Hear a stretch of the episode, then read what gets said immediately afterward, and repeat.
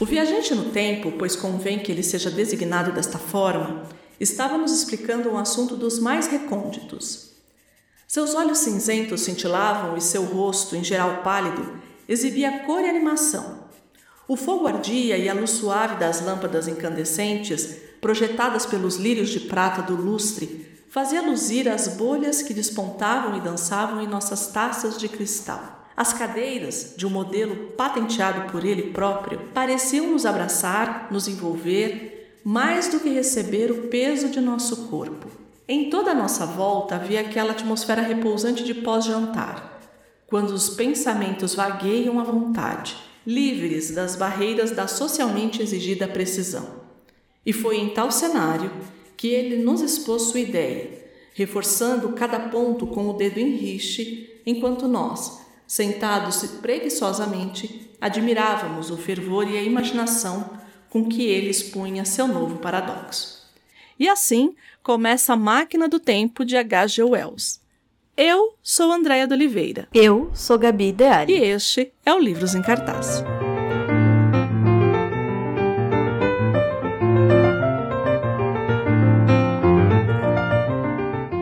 Hoje vamos viajar no tempo? Eu queria onde você queria viajar no tempo, Gabi? Pro passado ou pro futuro? Se eu pudesse? É. Nossa, hein? Tan, tan, tan. Nossa, acho que. Ai, acho que pro futuro. Não sei.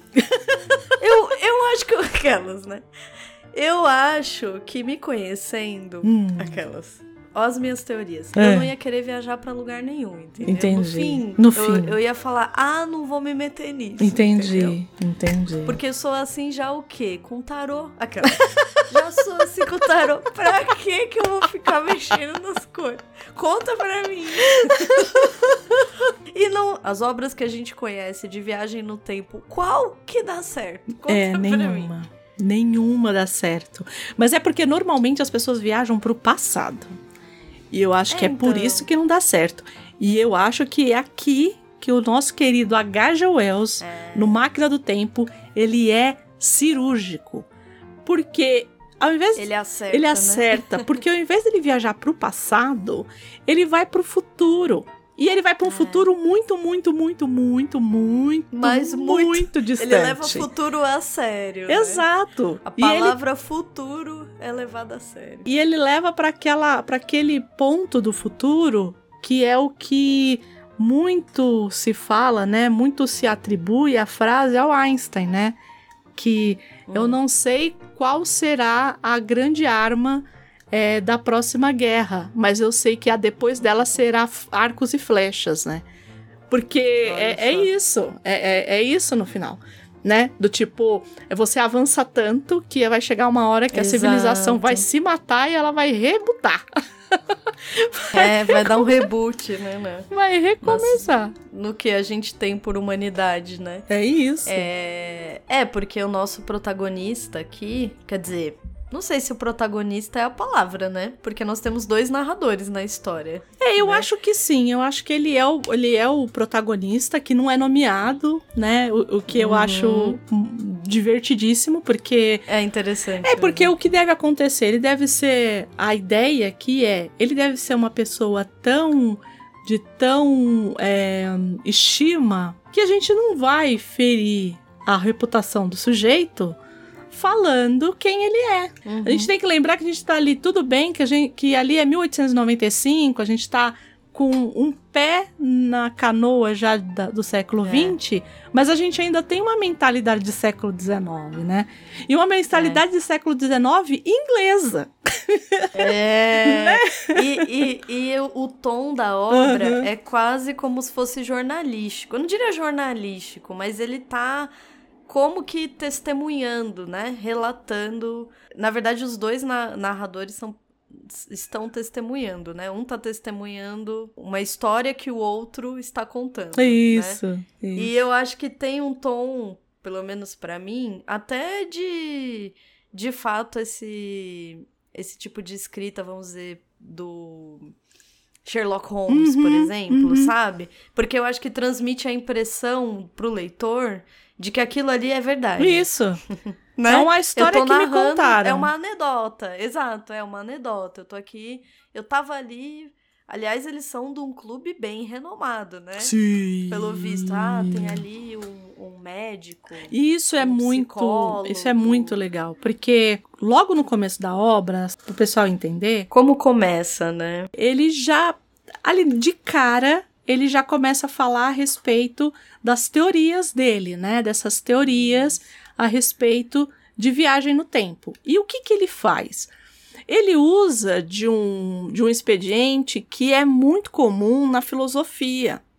E isso tem um motivo, exato. porque o, É bem interessante, é, inclusive. porque isso. o H.G. Wells, além dele escrever fi- é, ficção científica, especulativa, ou o nome que queira dar, ele também escreveu muitas utopias e, e ele tinha é, um, um- e ele estudava muita filosofia, além de ser biólogo, além de N Uhum. coisas. Filosofia, política. Isso. Mas o que, que eu acho aqui? Eu acho que é brilhante a forma como ele fez isso aqui. Ficção científica normalmente não é palatável, né? A gente, tá, a gente tá falando aqui de um começo de ficção científica, então nem tem ainda esse ranço que as pessoas têm da, das descrições intermináveis. Por exemplo, você vai pegar um livro da Ursula Le Guin, ele não é um, um livro assim super palatável de você ler. Pelo contrário, né? Isso, Você demora pra, pra entrar ali. que, que ela tá falando, É, exato. no caso aqui do H.G. Wells, possivelmente no tempo dele também não era. Né? Porque a- a Uhum. gente tem sempre que lembrar que livros de ficção científica, eles vão falar de algo, eles vão extrapolar, né? Por isso que às vezes o nome ficção científica não é tão bom, né? Porque é a coisa Uhum. da ficção especulativa, né? A gente vai especular a respeito de algo, né? De uma Sim. lógica científica ou pseudocientífica ali. Mas no caso específico aqui, o que, que ele faz para ficar mais palatável? Ele traz um expediente que é muito comum nos diálogos platônicos, que é essa coisa da dialética. E eu achei Ele traz um diálogo platônico Exato, aqui, porque né? é isso, é todo mundo num banquete, mais ou menos num Exato. banquete ali, falando e ele falando as ideias, e aí o outro lá contrapõe. É, pra, pra quem tá ouvindo entender, o livro começa com eles num clube, não sei se, se a palavra é clube, né? Mas como um encontro, um, uma reunião, um clube desses homens pensadores, talvez, vai, esses homens influentes da sociedade que se reúnem ali semanalmente para trocar ideias, conversar. Inclusive era algo muito comum no fim do século, né, no fim do século XIX, Sim. é, esses clubes, esses lu- lugares que os homens iam, por exemplo, para ler, mas também, sei lá, uma confraria, quase, uma né? confraria, uma reunião de intelectuais, entre mil aspas, né? Porque cada um ali é de um setor da sociedade. uhum. Mas são todos. é, ele vai dando dicas pra gente que tá lendo que aqueles homens que estão ali são homens influentes da sociedade. Então tem um Uhum. médico, né? Tem o psicólogo, tem um professor, né? Tem Uhum. um físico, uma coisa assim, né? Um padre, não um padre, mas é, mas tem uma série de é, homens Aí mais pra que frente estão- vai ter um jornalista, vai ter um editor. isso, um editor, exatamente. Então ele dá sempre a entender que aquelas pessoas que estão ali são pessoas de formação é, alta, né? De, de classes. A não ser um, porque sempre tem uma, um efebo, Uhum. né? A não ser um jovem, que ele coloca assim, um jovem. Que é só um jovem, ele tá ali só pra ouvir. É, um jovem. Um jovem. E isso é muito comum nos diálogos platônicos. Uhum. Né? Essa configuração desse jovem com aqueles homens mais velhos. É muito comum esse tipo de configuração em que esses homens discutem um tema. Só que aqui, o que, que esse sujeito faz? Ele faz assim: olha, eu vou aqui mostrar pra vocês Um experimento. eu preciso de testemunhas desse experimento. E aí ele tem um modelo em miniatura de uma máquina do tempo. Uhum. E por que que é tão importante, né? É, por que que o H.G. Wells ele tá junto com o Júlio Verne e com é, a Mary Shelley quando a gente fala em primórdios da ficção científica. Já tinha viagem no tempo antes? Já. Como que eram normalmente as viagens no tempo antes? Ah, ou era por meio de alguma coisa psicológica, sonhei e estou lá, ou uhum. a pessoa não tinha controle, ela ia passado ou para o futuro sem saber por quê, ou ela era congelada. Isso era muito comum, né? Congela a pessoa e descongela depois de não uhum. sei quantos anos. A gente viu isso a exaustão em muitos, em muitas coisas da cultura pop, inclusive. Mas o que que ele faz aqui? Por que que ele é precursor nesse, nesse sentido? Porque ele é o primeiro a usar uma máquina para fazer isso.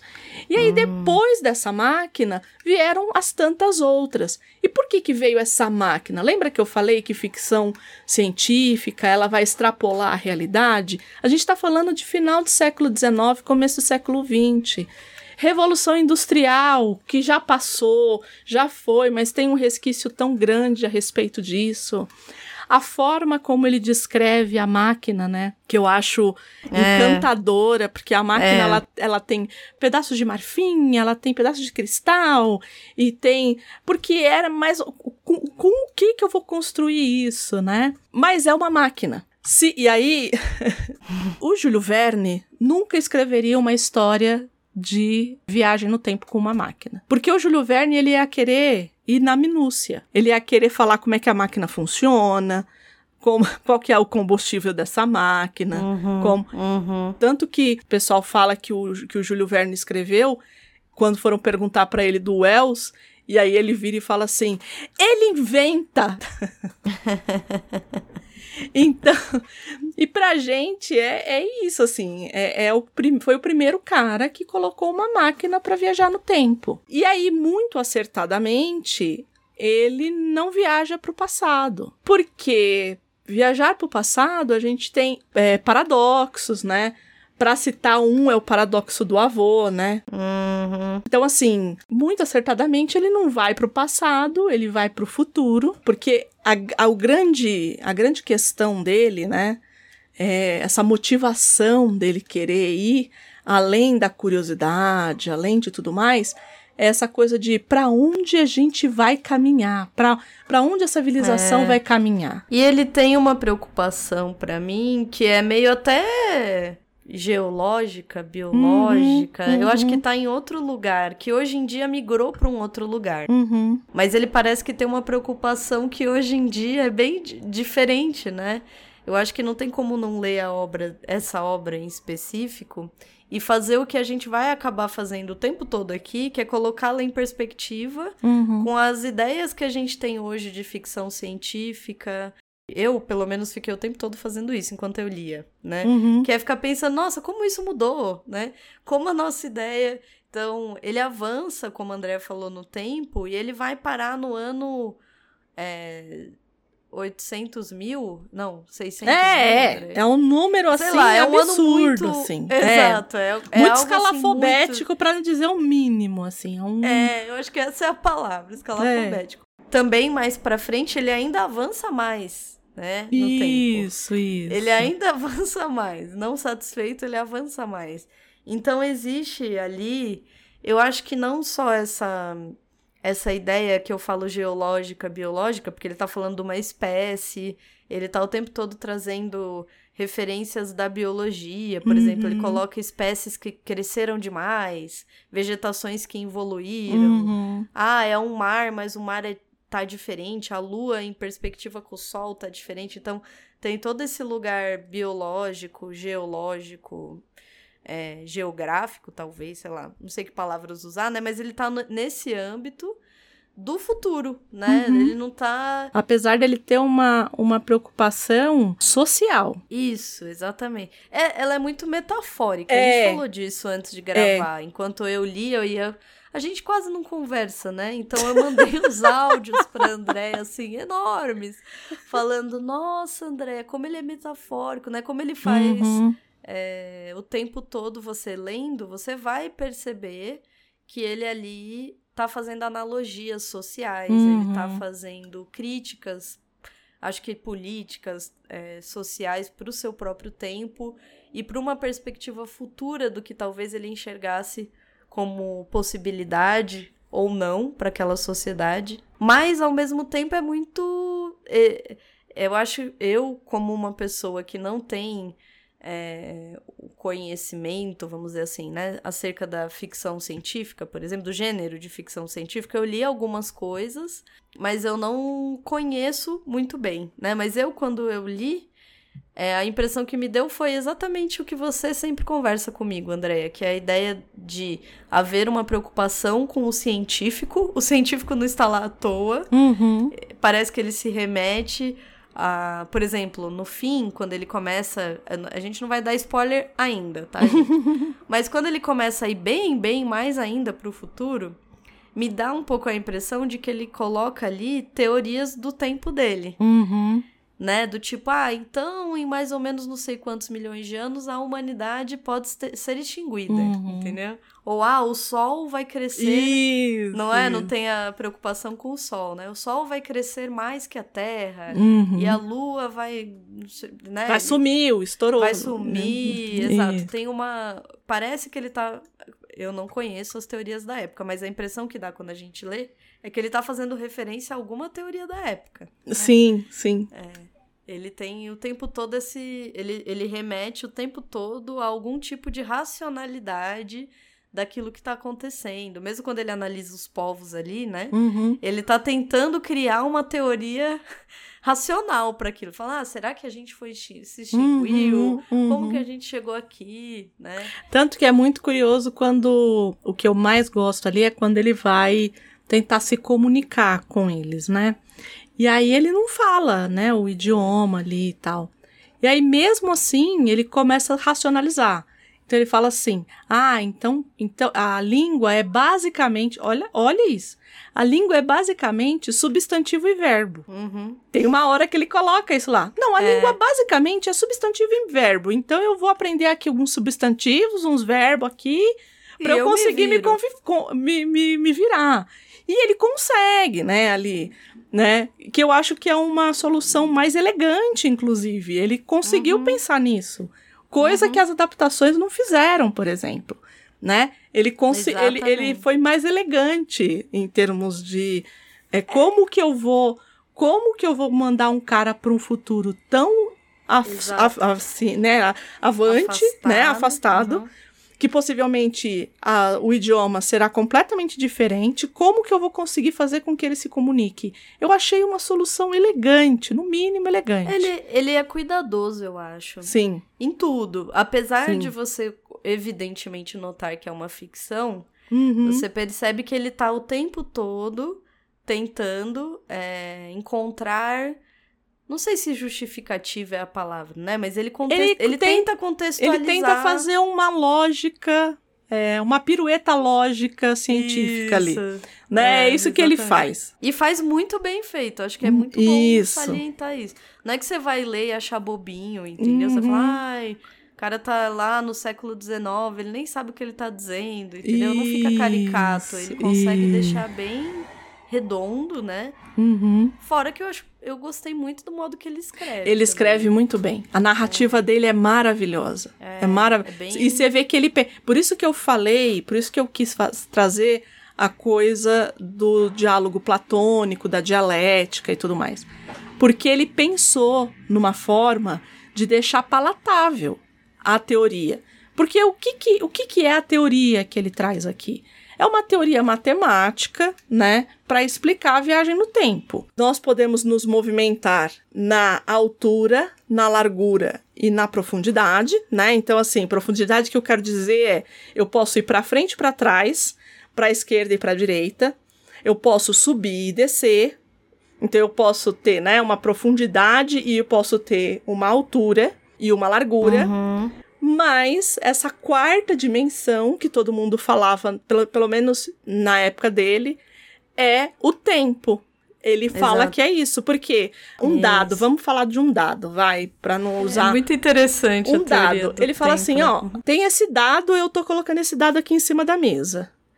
Ele não tem só as dimensões dele, ele também tem o tempo que eu vou deixá-lo aqui em cima dessa mesa. E ele em si tem o tempo, né? Ele não vai durar para sempre. E, e aí ele usa da dialética que pra gente, tanto que tem tanto que tem um cara lá que ele fala no, isso no filme de 1960, que é ótimo. Ele pega e fala assim: tem uns convidados que ele pega e explica. Aí um convidado fala assim: não entendi bem. Aí o outro fala assim: isso é matemática básica, como é que você não entendeu? Tomemos esta caixa. Tem as três primeiras dimensões, como disse. É, vamos ver o que tem nessa caixa? Eu vou chegar lá. Consideremos isso primeiro. Por que geralmente ignoramos a quarta dimensão? Porque nela não temos liberdade de movimento. Podemos nos mover nas outras três. Subir, descer, para frente, para o lado, para trás, como o doutor disse. Mas, tratando-se do tempo, somos prisioneiros. Compreende, Bridewell? Não. Aí eu fico pensando, em 1960, possivelmente era matemática era básica. Matemática básica. Mas e pra eles É, não, né? então, mas ali no século XIX, final do século XIX, começo do XX, talvez não fosse tão basilar assim, né? Eu imagino que fosse bem. Então. Porque eu lembro dos primeiros filmes, por exemplo, que eu assisti de viagem no tempo. Uhum.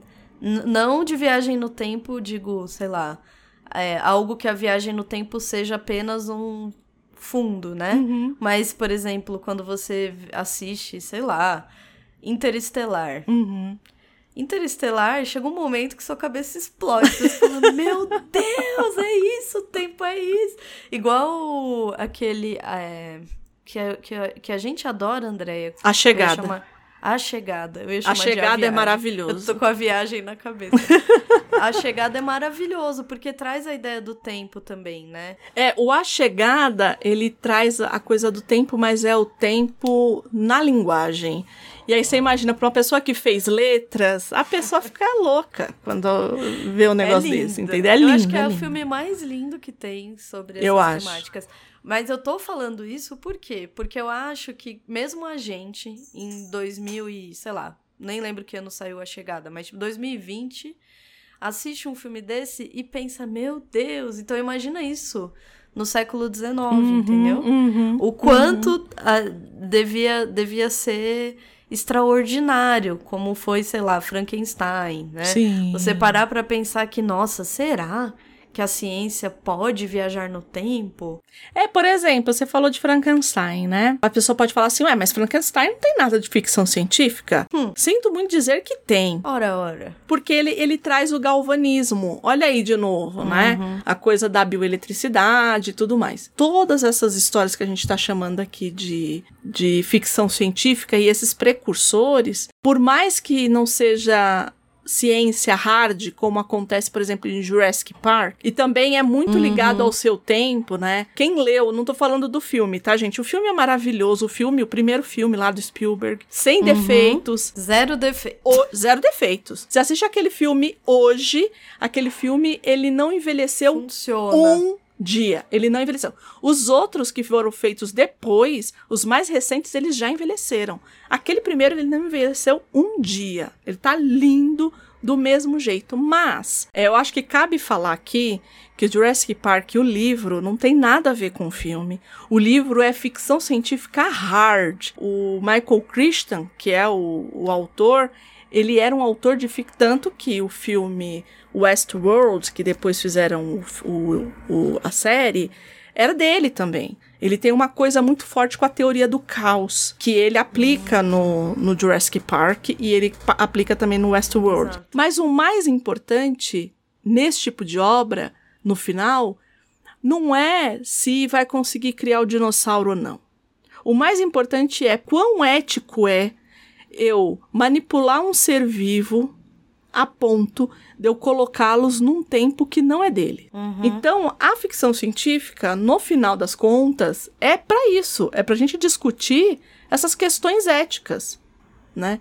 E a ficção científica trabalha nessa chave da extrapolação, né? E dessa coisa do e não é sobre o robô, não é sobre é, a máquina, não é sobre o. Não é sobre nada disso. É sobre como nós, humanos, vamos lidar com isso. É sobre humanidade, no final das contas. É isso. Ah, sim, é.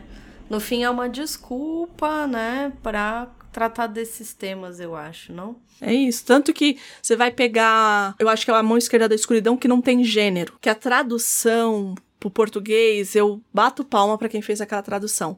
Porque não ter gênero no, no, no inglês é fácil. No português, uhum, uhum, bato uhum. palmas para a pessoa que fez a tradução de A Mão Esquerda na Escuridão, da Ursula Le Guin. Mas é isso, é, e assim, eu acho que A Mão Esquerda da Escuridão, acho que ele é da década de 80, não é? É de 69. Olha, Olha o que ela estava discutindo em 69.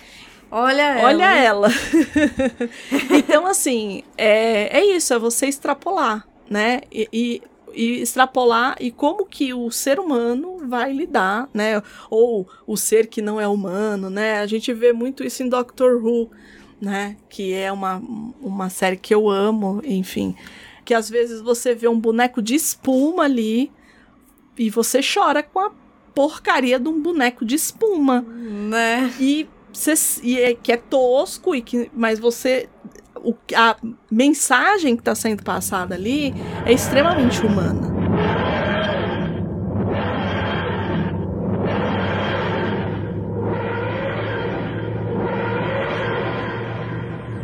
É, o H.G. Wells, ele, para quem acompanha a gente aí há um tempo vai lembrar.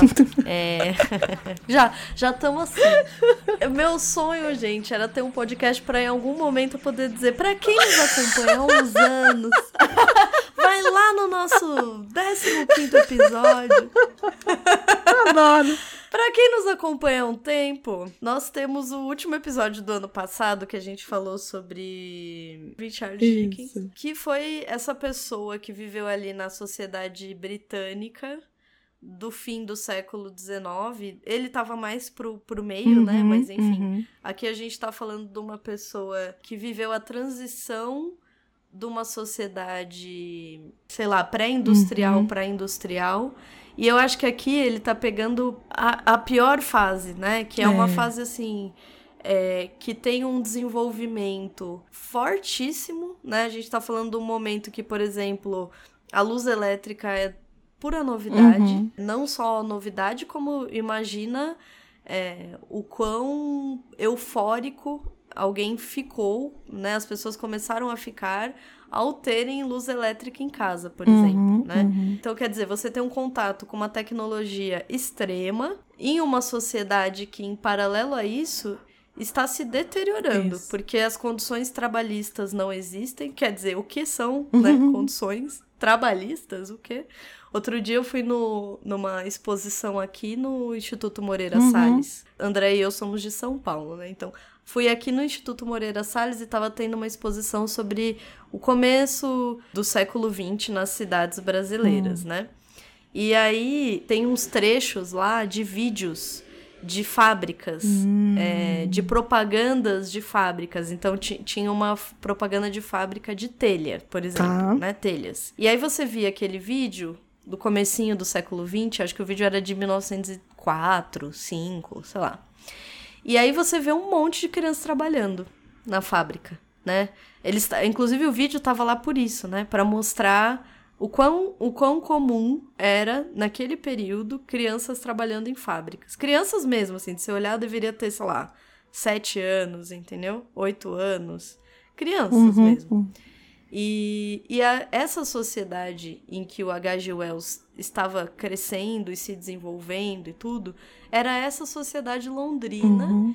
que, é, por um lado, estava se desenvolvendo muito tecnologicamente, estava passando por uma transformação é, econômica, social aceleradíssima, e que, em paralelo, é, trazia à tona questões de desigualdade extremas, não que hoje não exista, mas ali eu acho que estava. É, como existem também ainda bairros em São Paulo em que as coisas. É, em que esse, esses dois extremos estão lado a lado, eu digo lado a lado fisicamente, uhum, né? Uhum. Lado a lado geograficamente, espa espacialmente, né? Então era, era uma sociedade que você andava dois, três bairros, você via é, condições de vida é, se é que dá para chamar de vida, né? Mas terríveis. E você, por outro lado, estava dentro de um, de, um, de uma nação que era uma das mais avançadas da época. E a família dele não escapa dessa, dessa lógica, né? Ele, é, ele nasce em 1866, então já para o fim, né? uhum. né? Já pra met da metade para o fim do século. E a família dele é assim, aquela coisa classe média. A mãe era uma, uma empregada doméstica, mas uma empregada doméstica que acho que aqui a gente pode até falar que era uma empregada doméstica de luxo, uhum. porque ela atuava em casas, em mansões, assim, toda essa é, como é que é o nome daquela série que as pessoas adoram? Dalton, Dalton Abbey, é. Abbey, é. É meio isso, assim, né? Ela era uma, uma empregada doméstica de luxo. E o pai dele, ele. O sonho do pai dele, vê se pode, era ser jogador de cricket. então, mas eu acho que. Eu não sei se nesse período o cricket ele era. Porque, por exemplo, o cricket hoje. Ele é um dos esportes mais é, jogados na Índia, por exemplo. Então eu não sei Sim. se é tipo o jogador de futebol aqui no Brasil no período. Eu não, eu não sei dizer se era tão, é, se era tão popular a esse ponto, entendeu? É, eu não tenho. Porque assim, ele não conseguia ser jogador de cricket. Até uhum. onde eu vi, ele fazia o que as pessoas chamam de biscates, né? Ele uhum. é, substituía um jogador ou outro e ganhava o dia, entendeu? Entendi. Ele mesmo de profissão ah, era jardineiro. Entendi, entendi. É, ele era jardineiro e aí ele tentava ser é, jogador de cricket. É... Então, assim, é, tudo isso para dizer que era uma família que não tinha dinheiro, uhum, né? Eles não, uhum. eles não eram ricos, nada disso. Mesmo dentro do que a gente poder, poderia chamar de classe média, eles eram.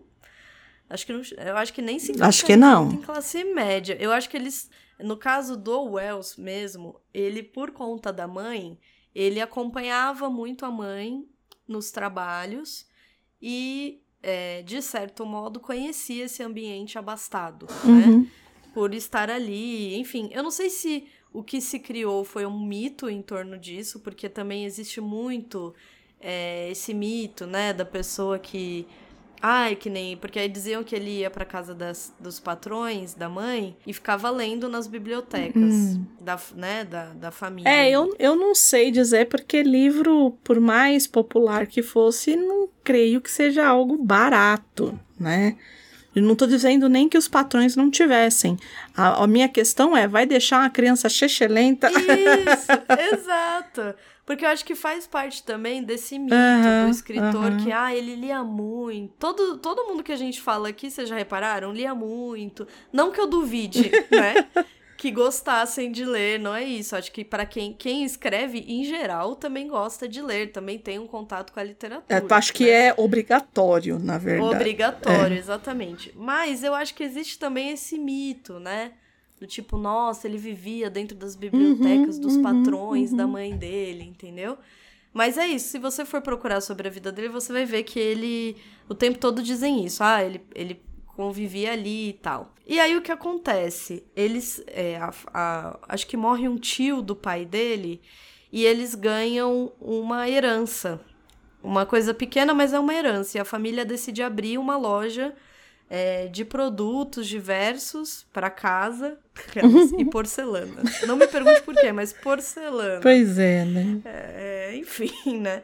E aí eles acabam, por conta dessa loja, que não era assim uma mega loja, mas era uma loja ali da família, eles acabam tendo condições de colocar os filhos na escola, por exemplo, uhum. né? Que era algo muito raro para a época mas eles têm essa condição, eles estudam, até ali acho que os 11, 12 anos o Wells estuda, até que o pai dele fratura a perna. E aí ele para de, por exemplo, é, conseguir esses biscates, né, esses, esses quebras que ele tinha ali como jogador de cricket.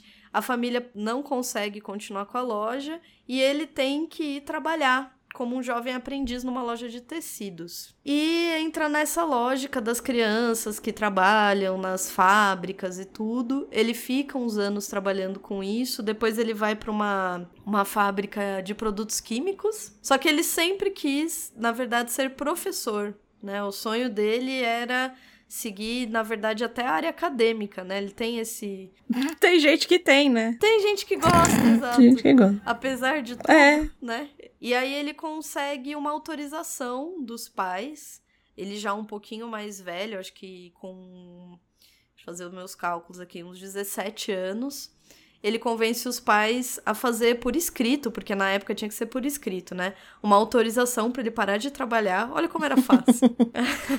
Liberando ele desse trabalho para ele tentar uma vaga como professor de ensino primário. E ele entra, ele consegue porque ele estudava muito latim, sabia bem latim, ele se destaca na vaga, começa a dar aula, e aí com esse tempo, porque eles ele ganha tempo para estudar, ele ganha tem, ele começa a conviver com outras pessoas, uhum. ele consegue se empenhar. É aí que ele entra na escola normal de ciências em Londres. Ele consegue uma bolsa para estudar biologia e é lá que ele vai conhecer ninguém mais, ninguém menos do que T.H. Huxley, uhum. que vai ser o pai, né? Ou o vô.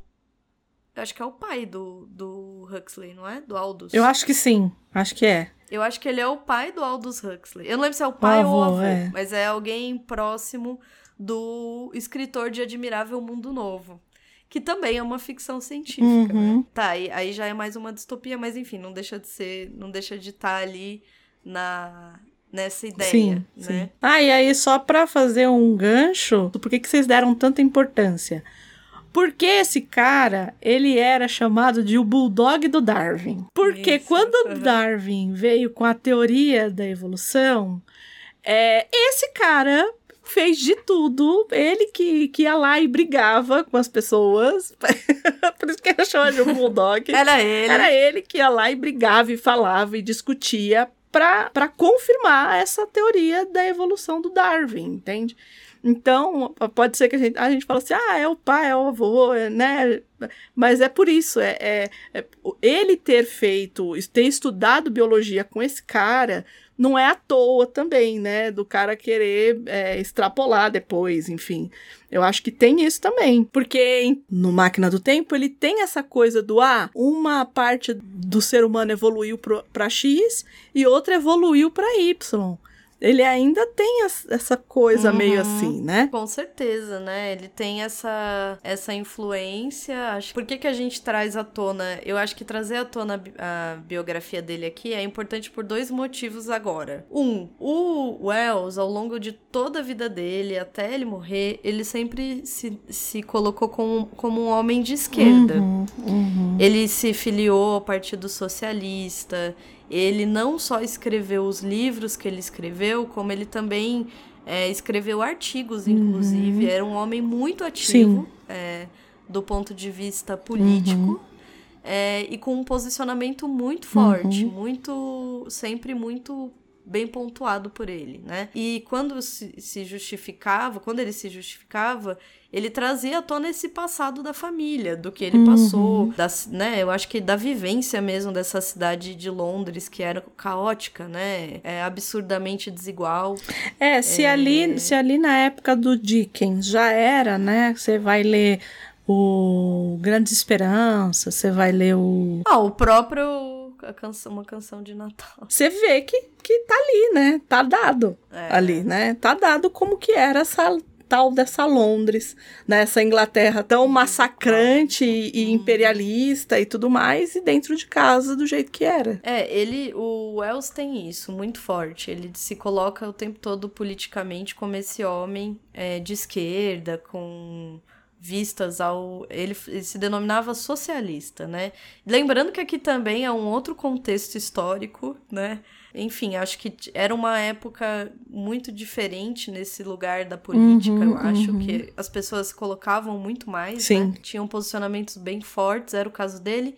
E é, o lado científico uhum, do Wells, uhum. porque ele sempre foi é, uma criança, um adolescente, um jovem que queria se especializar, queria estudar especificamente biologia, mas se destacava em tudo, né? Tá certo que na época era importante saber latim, era importante saber algumas coisas. E para a obra aqui que a gente vai tratar, é, são duas características é, que estão presentes. Você vai ler e vai entender qual sociedade é essa do futuro, uhum. qual analogia, qual olhar o protagonista vê, uhum. né? Com qual olhar o protagonista enxerga essa sociedade, qual o raciocínio que ele segue, que a gente descobre que está errado, né? uhum. né? Mas é um raciocínio que ele tenta fazer, né? Do tipo, poderia ter tido, tem acho que dois momentos que ele fala isso, né? Poderia ter tido uma sociedade, é, né? Uma tentativa de socialismo. Isso, ele deu, fala, né? ele fala.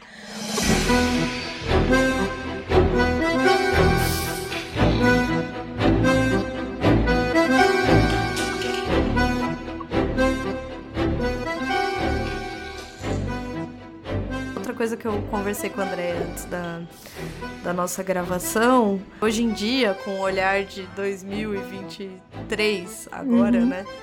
É, a gente consegue é, pensar ali algumas características que você percebe ser de outro século, uhum. né? Você percebe que ali tem uma impressão forte da, dessa mente do século XIX que se propõe progressista. Uhum é, mas que invariavelmente está mergulhado naquele tempo. Eu não estou dizendo isso negativamente, tá? É, eu não acho que datou, por incrível que pareça, a gente lendo, é, não duvido que pudesse haver, tá? É, um empenho aí das pessoas do cancelamento aí, tentarem cancelar algumas coisas. Uhum. Mas eu acho que. Eu acho que mesmo assim, ele não peca nas análises dele e ao mesmo tempo você lendo, você entende que aquilo ali, que aquela pessoa que escreveu, não, ela tá num, num outro momento histórico, uhum. né? É, tanto pela, pelo debate científico, que né, a Andrea mesmo trouxe a questão do filme, da adaptação de 1960, né? Matemática básica. é, você percebe, né, que o debate ali, por exemplo, a própria ideia da máquina do tempo é uma engenhoca, uhum, né? Ele, uhum. ele, tem uma, um relógio em formato de relógio, né? Para parecer bem estereotipado, né? Do tempo. Uhum. Você vai usar um relógio, vai viajar no tempo e tudo mais. É, mas também pelos debates que ele vai se propor fazer no, no livro. Sim. Tanto as analogias que ele usa, é, porque o que acontece? tem um, um momento que ele viaja e ele, ele vai lá para 600 mil ou 800 mil, não lembro agora, e ele se depara com uma sociedade dividida. Uhum. E ali ele vai. Como ele não fala a língua, o idioma ali daquelas, daqueles seres, daqueles descendentes dos humanos, ele fala isso. Né? Isso. Né? É, ele começa a especular por que que tá daquele jeito, o que que são, como é que é essa cidade, né, essa espécie de cidade. E ele cria teorias na cabeça dele é, que não são reais, mas para frente a gente vai descobrir que essa divisão social ali é muito cruel, uhum, na verdade, uhum. né?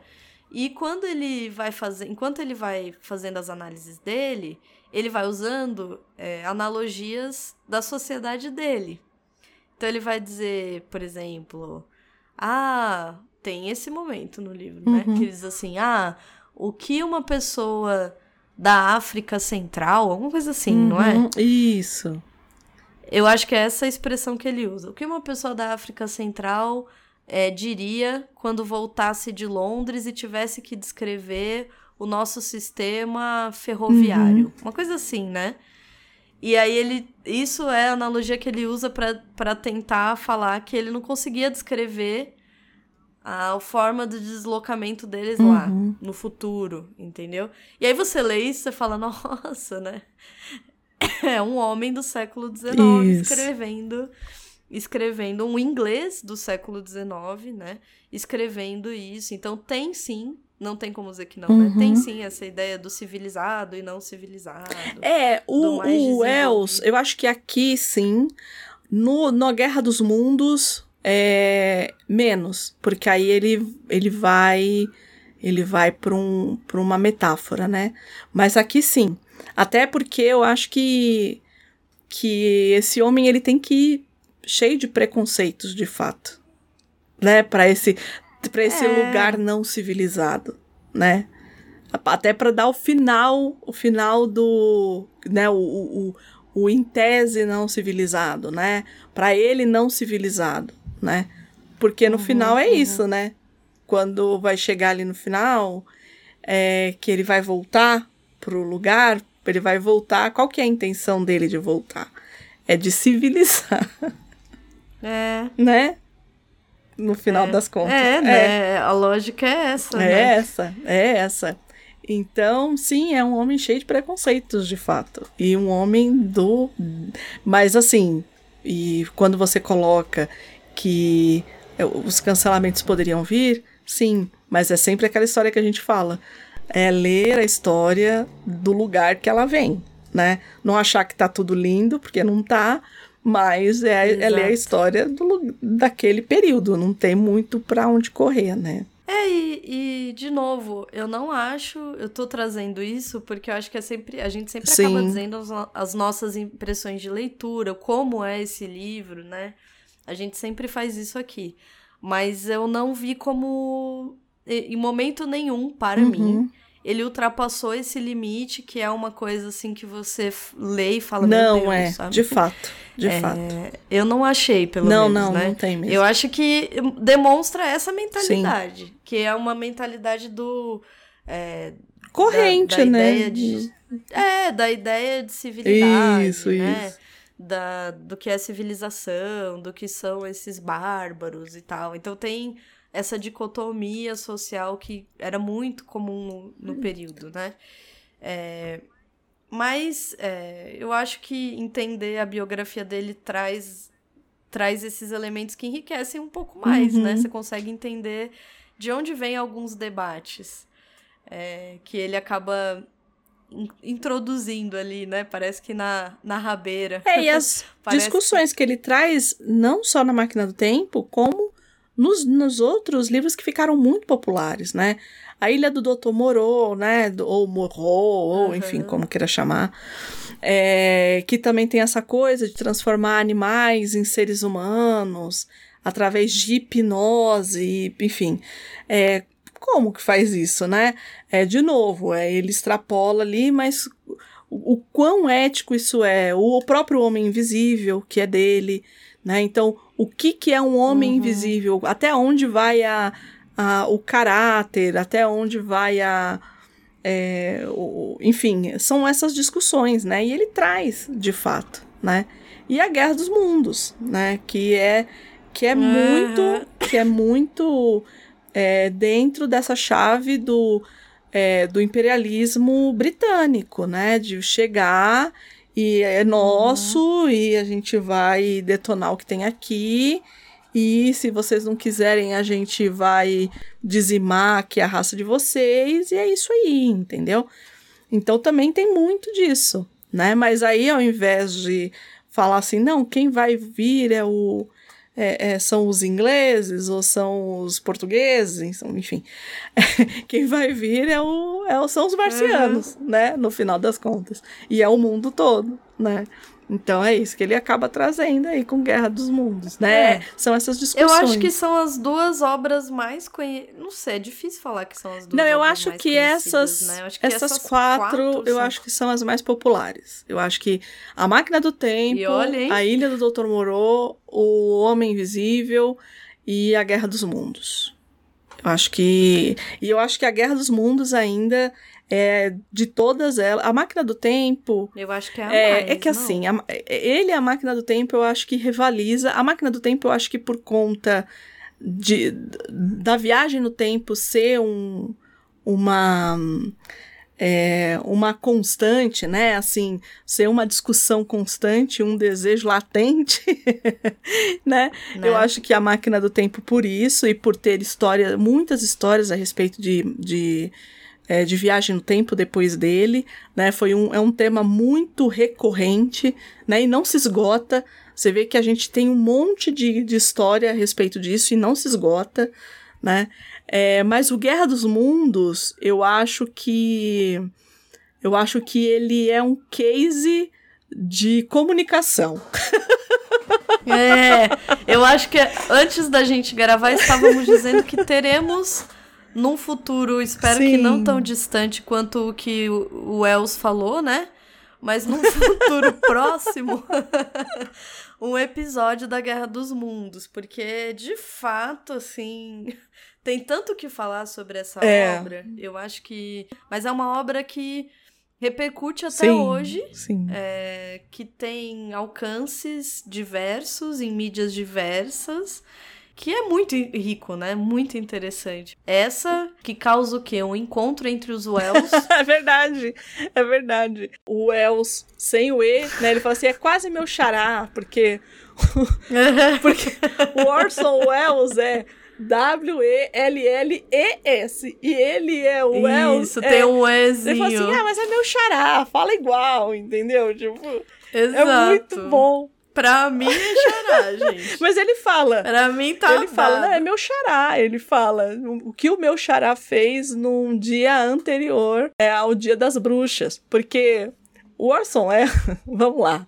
Orson Welles, gênio. A gente já tinha falado isso lá no Degusta, né? Quando a Gabi uhum. trouxe a Dama de Xangai, a gente já tinha dito que o Orson Welles é um gênio. E ele é, de fato, ele é um gênio da comunicação.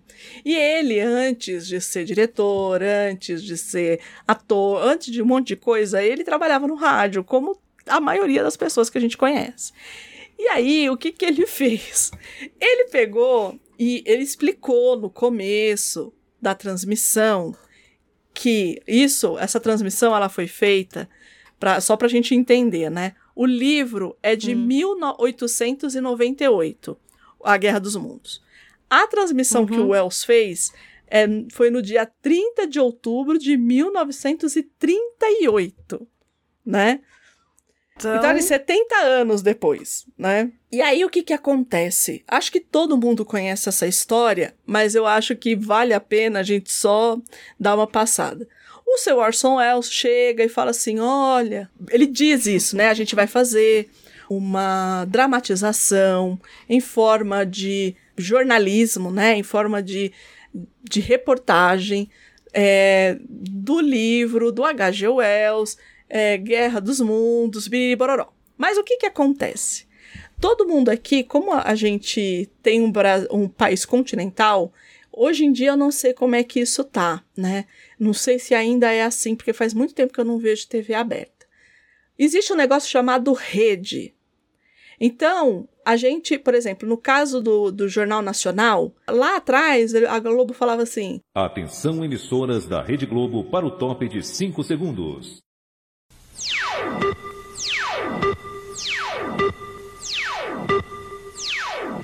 O que, que o seu Orson Welles fez?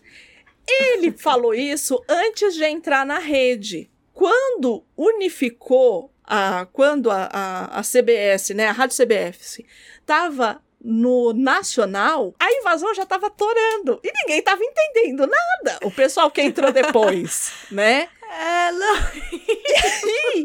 Imagina o desespero.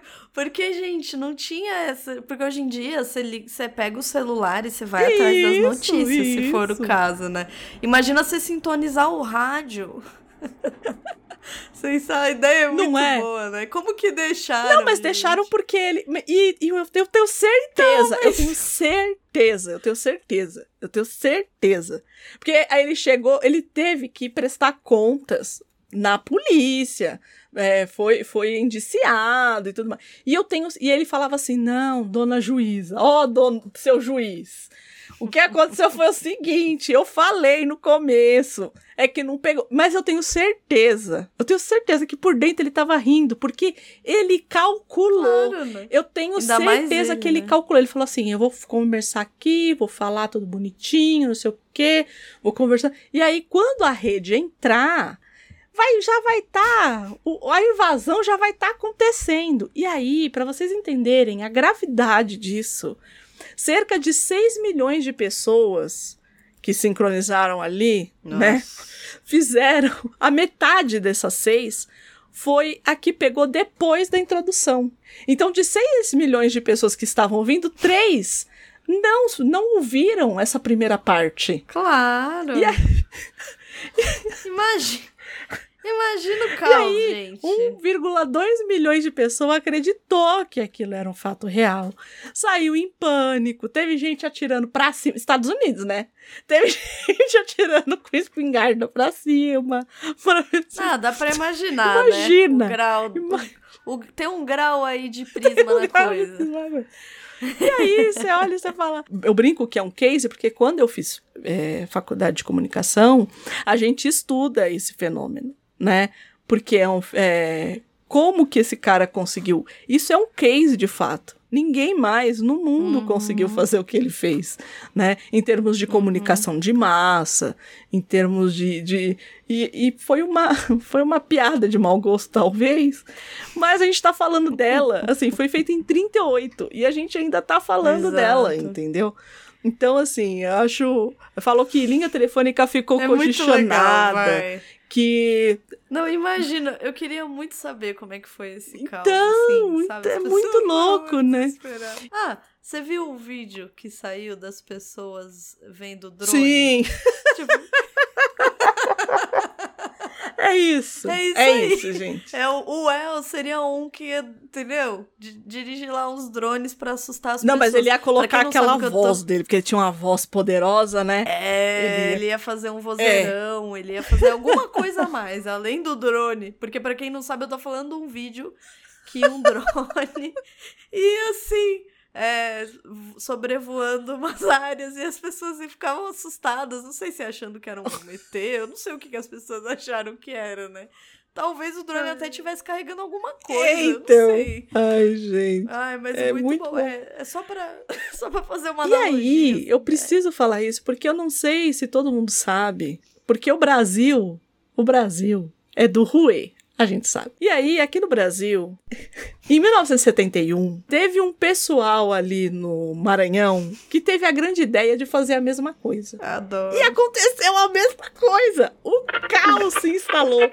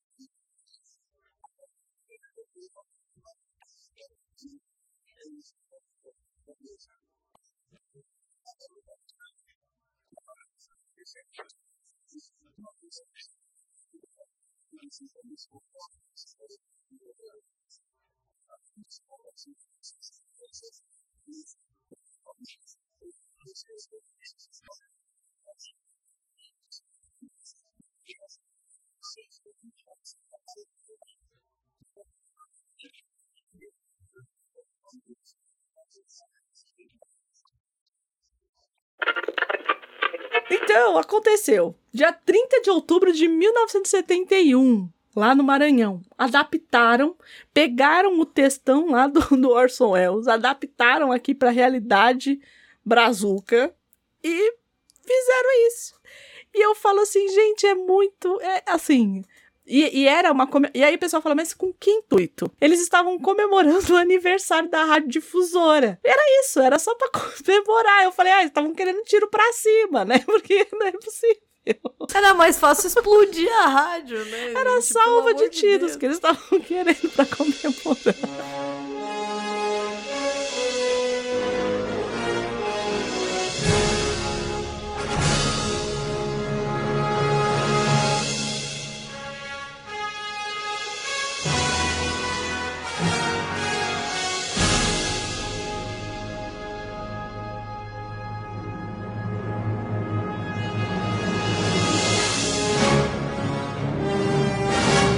André, agora eu quero começar a ler livros de ficção científica. Eu é, normalmente as pessoas falam assim: ah, comece com o Guia do Mochileiro. O Guia do Mochileiro, eu acho uhum. que você tem que ter uma bagagem muito boa de sarcasmo inglês, ter visto muitas horas de Monty Python para você seguir ali. Para você aproveitar bem. Eu acho que sim, porque o Douglas Adams ele tem aquela coisa do humor é, no sense do Monty Python. Ele escreveu muitos uhum. roteiros, né, pro Monty Python. Então uhum. e ele e, e é uma história que ela vem de uma de um roteiro de um programa de rádio. Então já é um outro lugar, ela vem de um outro lugar. Uhum. Mas a máquina do tempo eu acho que é um excelente, uma excelente porta de entrada assim para ficção científica. É, eu, e, e outra, as, as partes que são assustadoras, uhum, gente, são muito uhum. assustadoras. Você não, não, dá. não dá nervoso quando ele começa Sim. a descrever os Morlocks? Sim. Quando ele tenta chegar até a máquina? Sim. Quando é, o incêndio uhum, na floresta, uhum. por exemplo. Tudo isso é de arrepiar. Ele Sim. escreve muito bem. E eu acho que ele, por isso que eu falei, é uma, um bom escritor Sim. de aventura também. Porque, por exemplo, Jack London, não sei se já leu Jack London. Não, não, Jack London não. André, é sensacional. É, né? Todo tem mundo fala para mim, André, é você um livro pra você. É, já me falaram Nossa, isso muitas André, vezes. Você, é, você vai amar, eu acho. De verdade. Não sei se eu já, já tinha ou não comentado com você. Acho que não.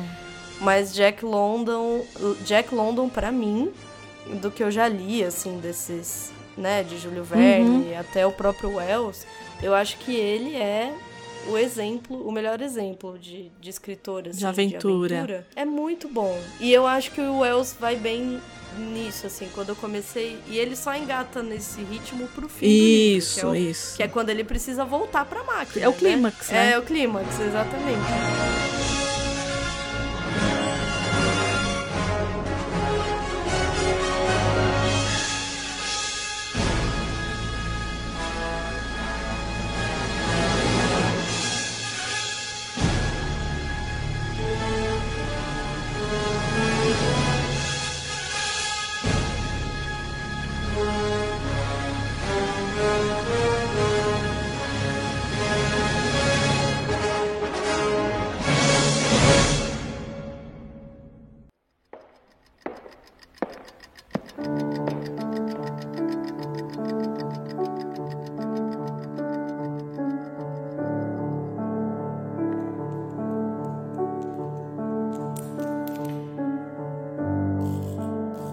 Vai acompanhar esse viajante no tempo que não ganha nome durante o livro Isso. todo. Ele faz parte então desse clube, dessa confraria de homens ali que estão dis discutindo várias questões ali do, do momento. O livro começa com essa primeira reunião em, em que ele apresenta uma ideia de máquina do tempo pequena. E aí ele dá ali um exemplo, coloca a máquina em cima de uma mesa, que é um um objeto bem pequeno uhum. mesmo. E todos veem a máquina sumir, porque ele fez a máquina viajar no tempo. E ali passa, passa uma semana, né? A, confraria se reúne, sei lá, toda quarta. E quando eles chegam ali na semana seguinte, cadê o tal do viajante no tempo que não chegou? Quando ele chega, ele chega todo estrupiado todo com sangrando, o cabelo todo. Não, e o que é muito curioso é como a gente percebe, né, essa coisa classista, né? Que a primeira coisa que falam assim. E eu olhei ah, aos é. pés dele e ele estava somente de meias. Exato. É bem londrino, né? E aí ele. É, é isso, ele chega todo estrupiado, cabelo torto, tudo, tudo. sem só meia, não sei o que, sem sapato. Ele fala, gente, tô indo tomar um banho, comam sem mim. E aí ele sobe, toma um banho, volta, come, toma uns drinks, né? Umas birosca lá. Uns birinight. Uns birinight. E aí ele começa a contar que ele viajou no tempo. E aí o narrador muda desse homem que tá ali vendo, a, fazendo parte da confraria, para ser a narrativa do próprio viajante no tempo. Uhum. E a gente descobre que ele pegou a máquina, foi pro futuro, é para esse ano, que agora já não, não lembro qual é, falei várias vezes aqui errado, talvez. Mas ele vai parar, sei lá, em 600.072. É um nome, uma coisa é assim. É um número, assim, gigantesco. Muito, é isso. É, muito mesmo distante, né? Quando ele chega lá, ele descobre essa, esses seres que estão vivendo ali, que são como descendentes dos seres humanos. Eles parecem humanos, eles têm uma característica humanoide, mas eles são bem menores. Uhum É, eles são careca. Não, eles têm Tem. cabelo, mas eles parecem criança. Isso. É, a boca é mais fina. São muito delicados, ele fala isso o tempo inteiro. São muito frágeis, são muito delicados. Muito frágeis é, muito pequenos e tudo Veganos. mais. Veganos, só comem frutívoros, Isso. né? Eles só comem frutas. As frutas também são outras frutas. Ele quase nem identifica quais são aquelas frutas, porque afinal, né, 600 mil anos, né? E aí ele fica ali na, aí ele viaja com a máquina, a máquina, mas algum um dia, no dia seguinte ele já não sabe mais onde está a máquina. E, e, ele se toca que a máquina foi levada para dentro de uma estrutura lá. Que é, na verdade, né? uma estrutura metálica que em cima dela tem uma esfinge. Isso, exato. Né? Exato. Ele descobre que a máquina. Ele, na verdade, ele deduz que a máquina foi para dentro dessa esfinge, né? Foi para dentro dessa estrutura. E ok, assim, ele não consegue abrir, não consegue pegar, mas ele meio que fala: não, uma hora eu vou abrir isso aí, vou entrar aí vou pegar minha máquina e vou uhum. voltar, né? Só que enquanto isso ele decide ficar por ali, então ele vai descrevendo o ambiente, aqueles seres, ele rápido percebe que além desses seres que estão ali na superfície se chamam uhum. Eloys.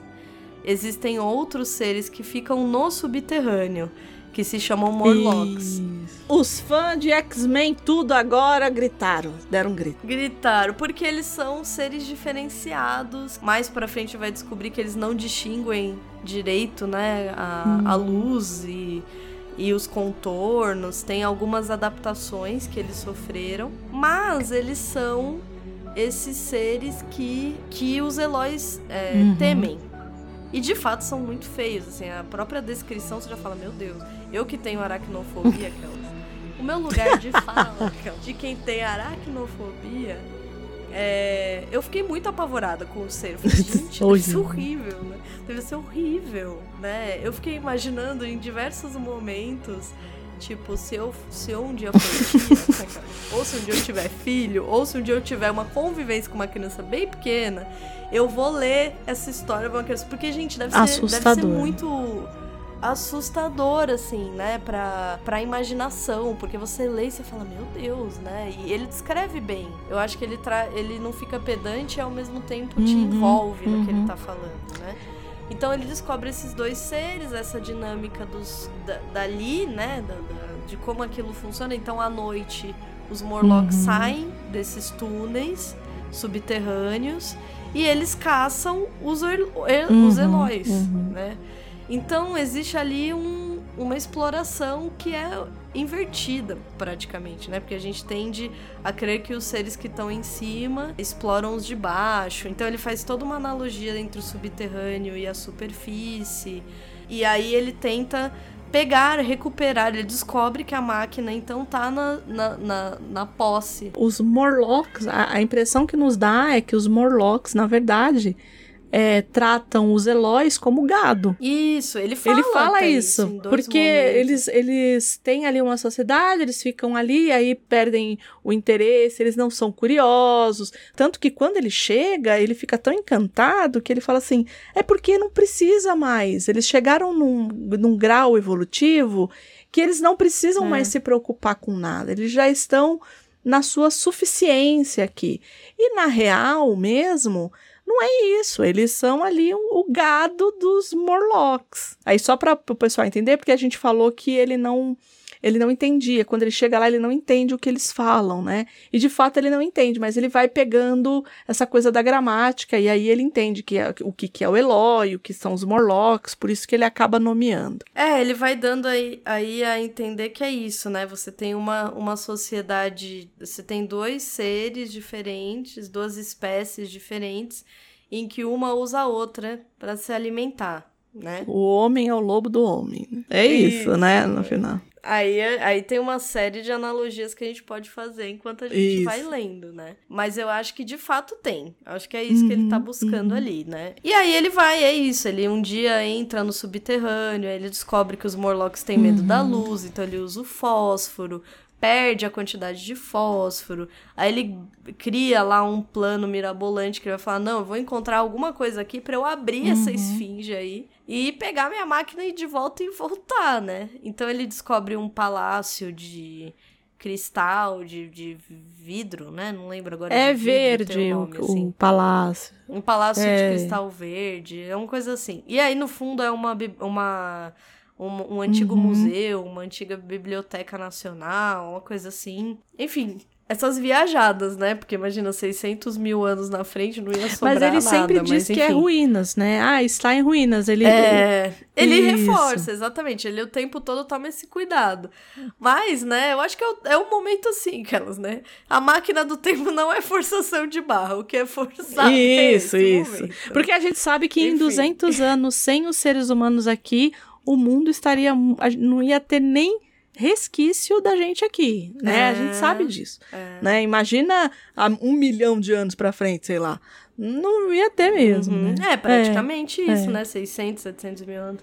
E aí ele, ele ali consegue um- novos fósforos, é, não é querosene, Cânfora, né? Cânfora que ele pega. E aí ele pega algum, algumas coisas ali, um bastão de fé, fala, pronto, tô pronto, vou conseguir entrar Ah, e acho que tem uma coisa que a gente tem que falar que é da mocinha. É, da Vina, Wina, sei se é Wina. assim que fala. Isso. Wina. Mas ele, ele meio que cria uma afeição com uma das Uhum. Eloys. E essa essa mocinha vive com ele. De Isso. lá pra cá, de cá pra lá. Ele decide que ele É, vai dá a levar ela de entender que ele, ele acaba tendo um interesse, não sei se ro- amoroso, é, Amoroso, não, né? não é romântico, mas é amoroso, é, é a impressão que dá. É, eles criam uma Isso, afeição, porque ele assim, salva né? ela, né, de um de um afogamento e ela Bonitinho. A própria descrição é, é. bonitinha, né? e aí e ela e, e ela adota ele, né? tipo, é isso. tipo, você me salvou, ele, eu vou é ficar atrás de você. A relação deles é. É. bonitinha, assim, porque ele não. É o que a Andrea falou, não é. É uma relação É, amorosa, é. realmente, assim, né? E aí eles. Ele leva ela com ele pra tudo quanto é lugar, e ele decide que ele vai levar ela de volta. E aí depois, ele pegando todos esses, esses objetos, ele começa a voltar, porque essa, esse palácio era longe de onde eles estavam Uhum. originalmente. Só que anoitece, e à noite os Morlocks saem. Então ele começa a fazer ali uma fogueira, porque ele sabe que eles têm medo da Uhum. luz, só que a fogueira faz pegar fogo na floresta, vira o caos absoluto, assim. É, Eu achei ótima a saída dele, porque ele começa a resolver a Uhum. história, né?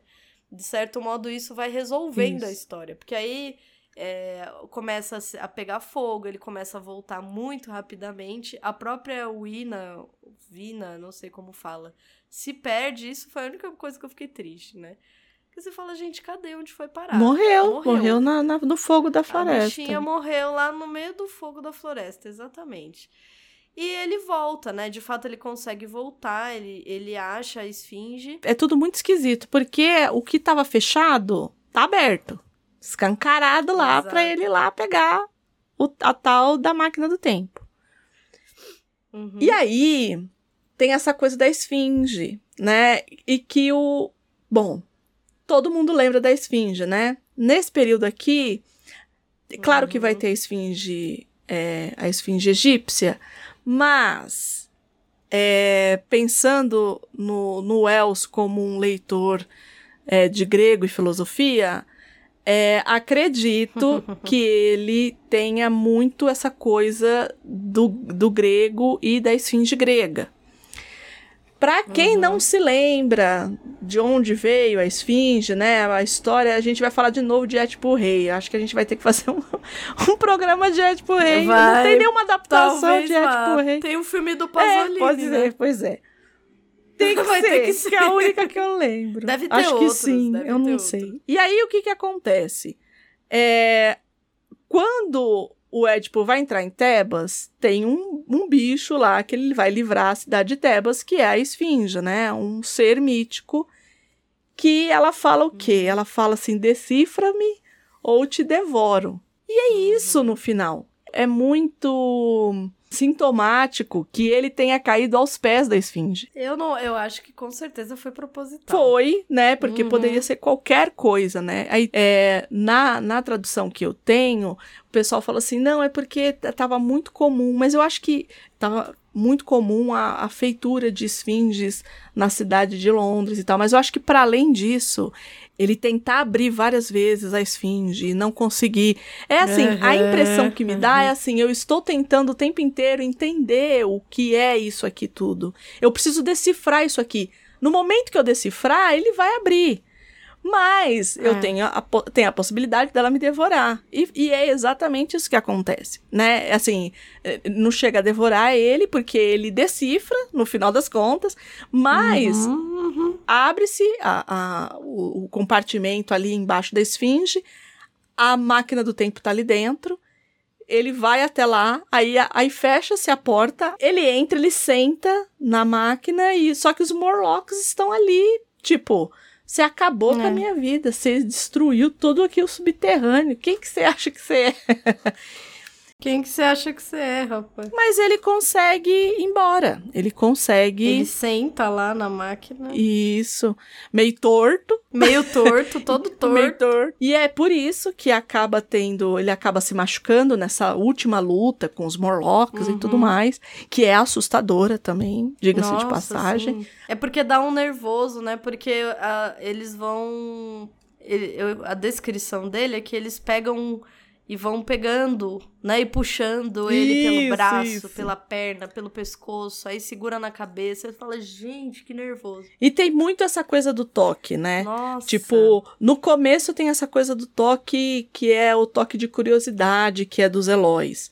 Depois ele também fala do toque que é dos hum. Morlocks, que é essa coisa do, do querer para si, hum. né? Então tem muito essa dinâmica. E eu acho que é por isso que a gente fica tão incomodado, eu acho, é, também. Bem incômodo, né? É, Você começa é, a se incômodo. imaginar sendo tocado, puxado no escuro por umas figuras estranhas. Ai. Isso. Só isso. de descrever já dá nervoso de novo. Mas o fato é que ele consegue, ele acha a máquina e ele vai pro futuro, mais ainda, né? Isso, isso. É nesse e momento, ele vai... não é? Por... Ele vai vai pro futuro. Isso, ele vai... Ne... Porque o que que acontece? Ele pega e ele acha que ele vai voltar pro passado, só que ele não calibra lá a alavanca, porque tem uma alavanca que é pra frente, que é pro futuro, para trás, que é pro passado. Só que, né, e ele aí, tava no escuro, ele... quem que vai conseguir? E ele tava desesperado, gente. Até eu faria isso. Nossa, eu não ia nem conseguir, gente. Sentar na máquina, que sentar na máquina. E aí é o que ele faz, ele pega e vai mais adiante pro futuro, uhum. né? E a partir dali, ele começa a ver. Foi aquilo que a Gabi falou um pouquinho antes, né? Lá no começo, quando a gente estava começando a falar da obra, que ele fala a respeito dessa, é, dessas teorias uhum. científicas do período, né? Que é, ah, então eu vi que o Sol estava ficando cada vez mais perto da Terra, uhum. e como um. E eu acho muito curioso quando ele fala que ele para em um determinado tempo e aí tem um crustáceo Nossa, gigantesco, como se fosse um siri. Medo, né? É, isso me lembrou muito a Ilha Misteriosa. Isso, do, sim. Do Jules Nossa. Que é essa coisa do. Ai, porque eram uns bichos Gigantes. gigantescos. E, e, e, as pinças. E você falava assim, gente, isso daí tinha que estar tá no prato, não tinha que estar tá querendo comer o cara. E enorme, né? E enorme. Então aí ele vai e depois ele volta, né? Ele, ele continua indo e tal, e chega um momento que ele fala, não. É, ele vai. Acho a melhor. impressão que dá. Voltar. Nossa, é que a descrição do último lugar que ele vai, gente, tem um negócio assim. Porque ele chega como. No, ele vai bem mais distante, ele já nem diz mais qual é o ano, né? Uhum, e ele uhum. chega numa praia, né? Isso. Aí ele olha o céu e aí no céu o sol tá muito, muito grande, tá muito próximo, e vermelho. vermelho. E aí ele vê uma figura, né? Um bicho, talvez, sei lá, perto do mar, e ele é todo preto e cheio de patas, e vem para eu e falo, gente. Apenas volte, sabe? Volta, fi, volta, volta, volta fi. Senta nessa máquina aí, taca-lhe pau. Taca-lhe pau, pau, pelo amor de Deus, né? Então ele, ele um pouco descreve como se fosse o fim da humanidade, alguma Isso. coisa assim, né? E aí sim ele decide voltar. E aí a gente retorna justamente para aquele lugar é, daquele encontro dos homens ali, daquele, é, daquele jantar, em que ele chega todo estrupiado. E aí uhum. você entende que ele viajou no tempo. Um, uns anos de, uns anos não, né? Umas semanas, eu não lembro se uns anos ou umas semanas depois, ele é viaja depois, de novo é. no tempo. Isso, e some. Isso. E aí o, o livro termina ali, ele fala assim: ah, já tem três anos que ele não isso. volta, não sabemos se ele vai voltar, alguma coisa assim. E aí termina. É um livro curto, né? Uma história curta, mas que é que tem inúmeros impactos, acho eu, né? Ele viu muitas coisas para ele voltar e ficar no lugar dele. Uhum, uhum. Eu acho que tem muito disso.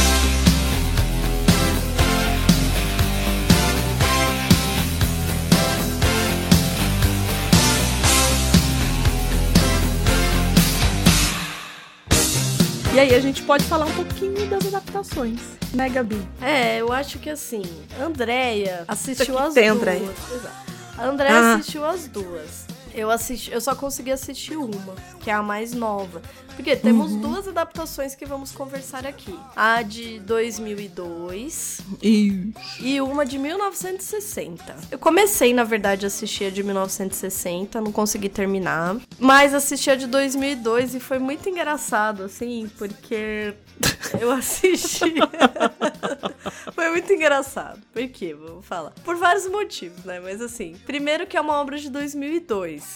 Uhum. Então, assim, eu me transportei para o comecinho dos anos 2000 e eu vi aquilo, sabe?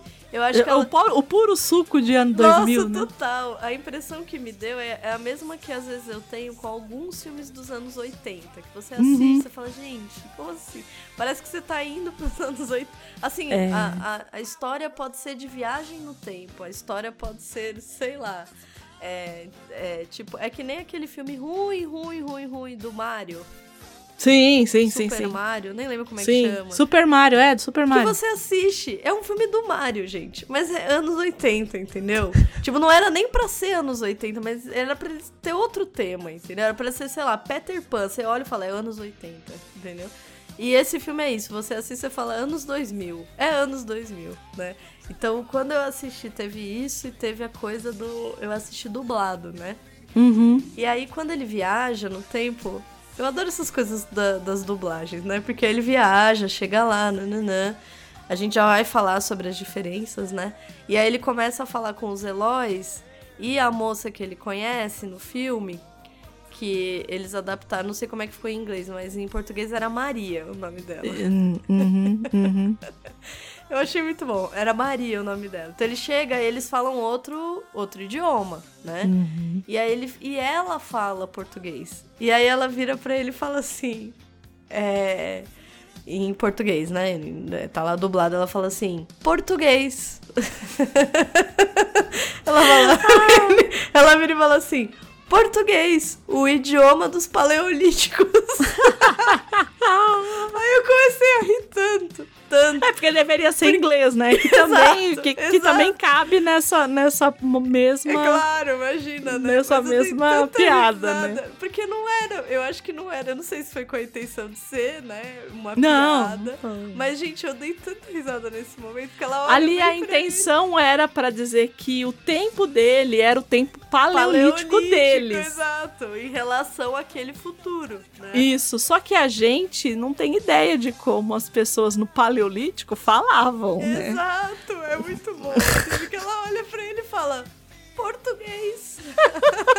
o idioma que os paleolíticos falavam. Eu comecei é. a rir tanto, gente. Mas tanto, tanto. falei, ai, anos 2000, gente.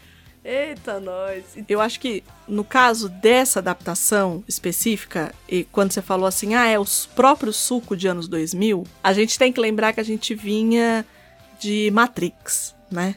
E aí você tem Matrix em 1999, e aí em 2002 você faz um filme da Máquina do Tempo, né? Uhum, e uhum. aí ele tem que dar um motivo, uma motivação para essa personagem principal criar uma máquina do tempo. Uhum. E eu acho ah, que é, é ali é... que me perde. Isso, Por... para mim também. Porque o que que acontece na adaptação?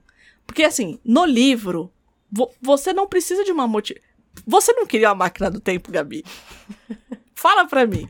é óbvio, né, gente? Você Quem precisa que... de uma motivação para você querer uma máquina Não, do tempo. e dessa motivação, né? Porque eu acho que é um apelo tão, tipo, católico. Então, mas é que é aquela lógica do filme para toda a família. Isso, então, por isso que eu falei, é suco de anos 2000, entendeu? você assiste e fala, gente do céu, é tipo, não é nem um sessão da tarde, eu acho. Ele é aquele que passaria, tipo, depois da novela das oito, entendeu? Isso, tela quente. Tela, tela quente, quente, entendeu? Pra todo mundo assistir junto. Aí tem uma aventurazinha, tem uma coisinha de romance, tem é, tecnologia científica, nananã. Então todo mundo assistiria junto, porque toda a família poderia assistir, sei lá.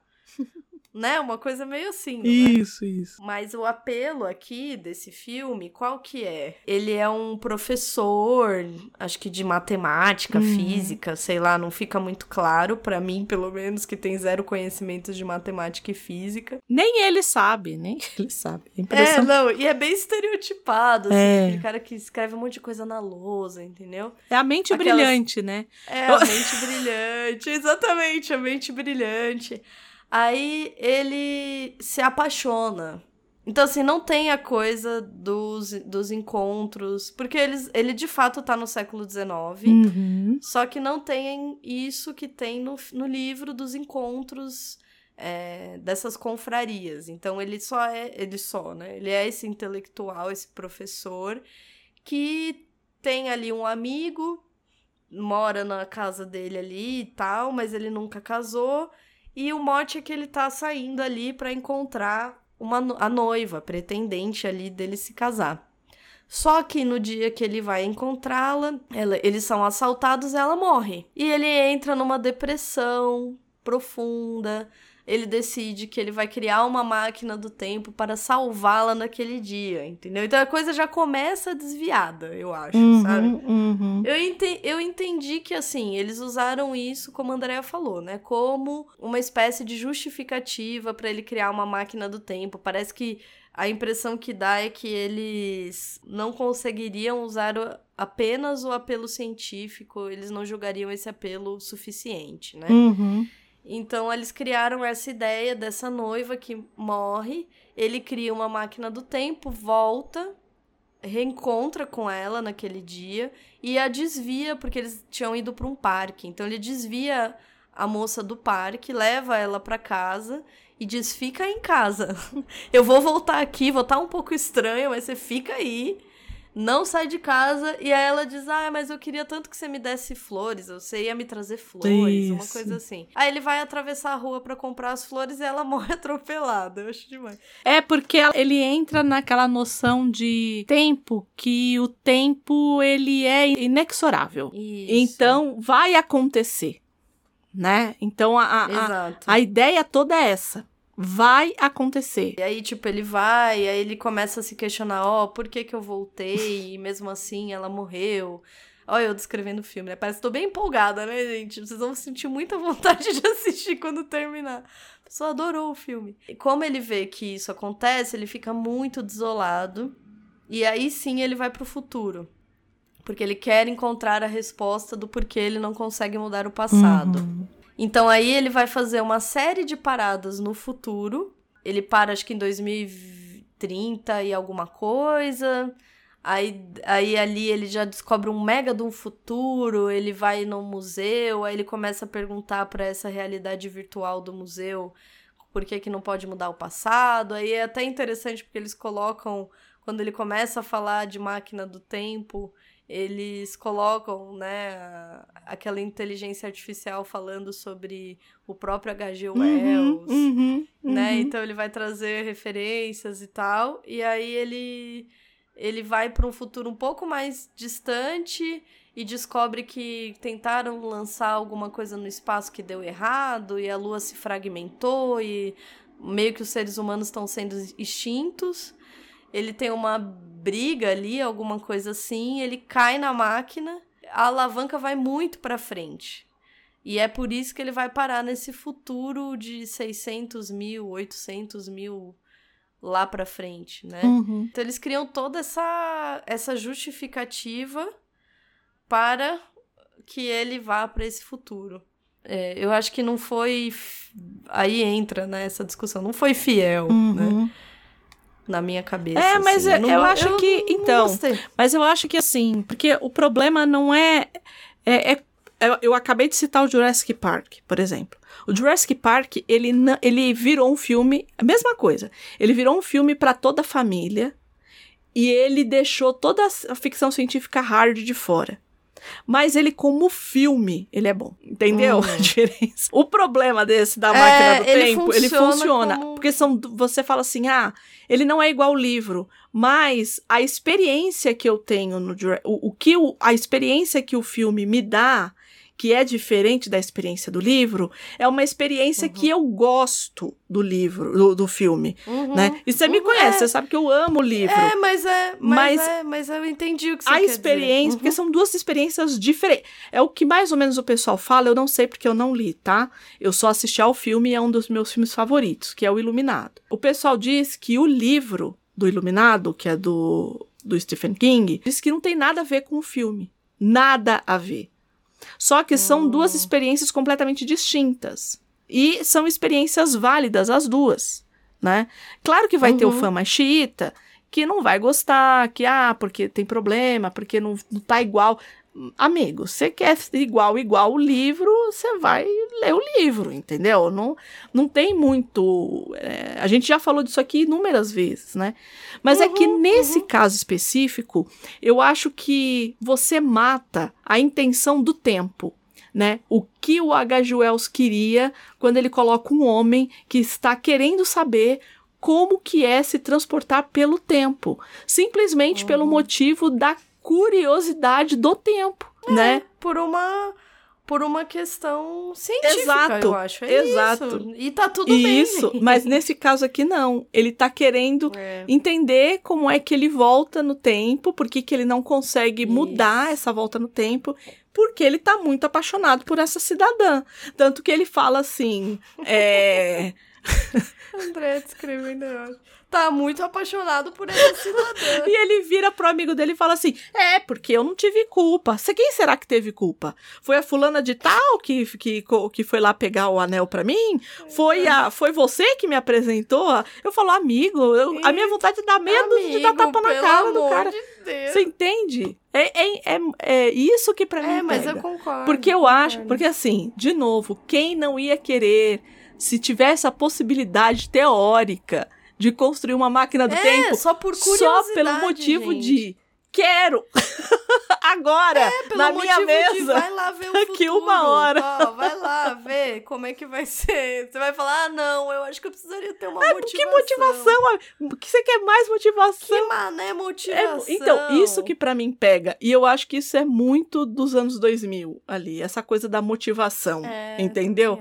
não precisa da motivação nesse caso específico não André todo toda personagem precisa de motivação eu sei mas a, ali no livro. Ué, não pode ser a própria Isso, então, no livro é simplesmente né? uma curiosidade científica. E tá de muito bom tamanho.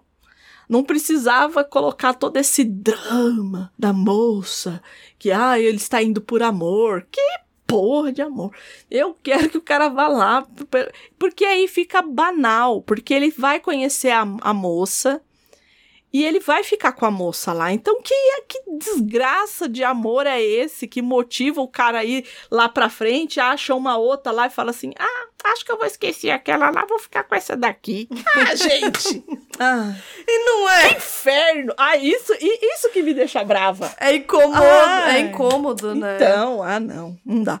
Fora que, assim, do mesmo jeito que na adaptação que eu falei lá de 1960 os Eloys, eles não são parecidos. Lembra que a Gabi falou que eles eram pequenos, uhum, frágeis? Uhum. E aqui não.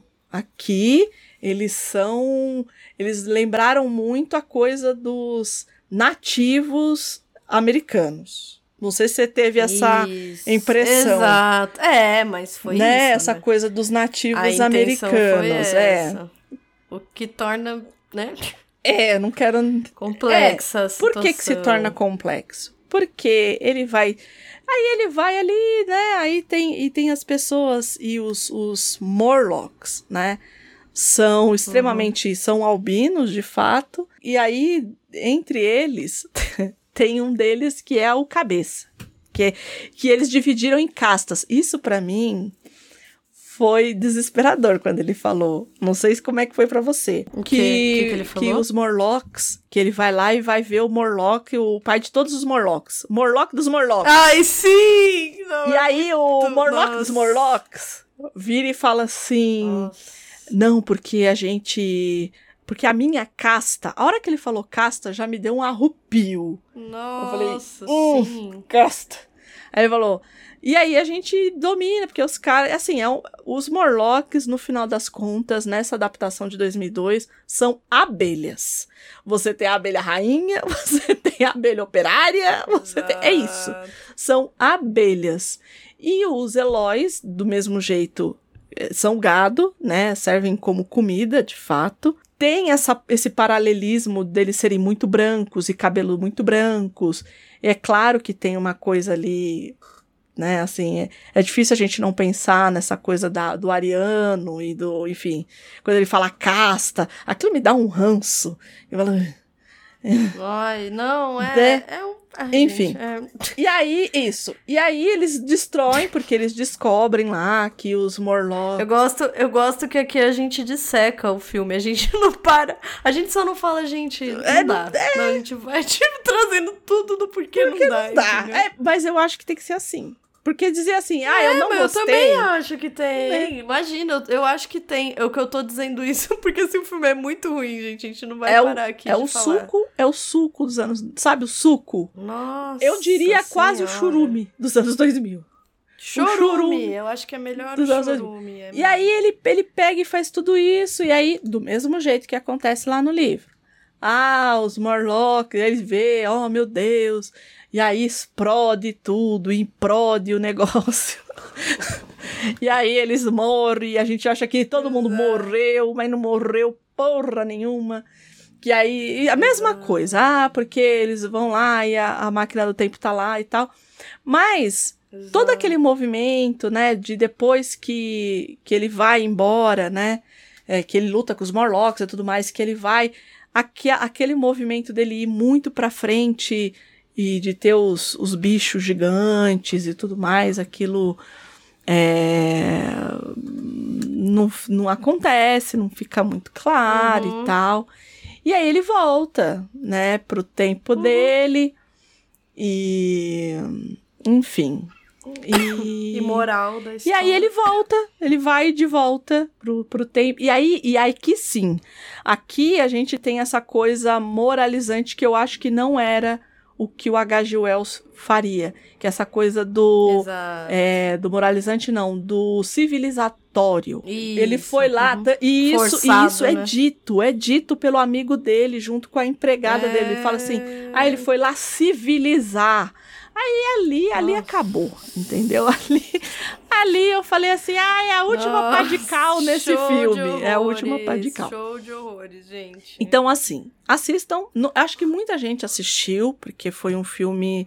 Porque, é, assim, é. É, o que, que a gente pode tirar de bom desse filme? Nada. É, não. É, a máquina.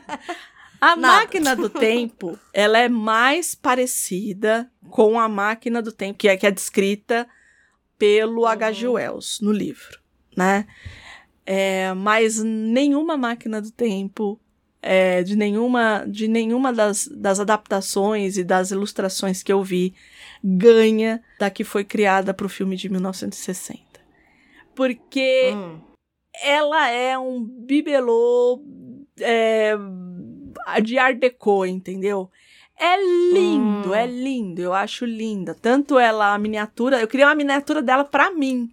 Tanto a miniatura que ele manda embora, quanto a grande. É linda, é linda, sim. É, ela, ela destoa da descrição do livro, mas eu acho que é a que tá mais é, na cultura pop, e eu acho ela linda. Eu acho que ela, na verdade, eu acho que ela, ela traz... É, a gente, na ficção científica, a gente tem um braço que é o steampunk, né? Que tem o cyberpunk, que, que pega bem essa coisa Matrix.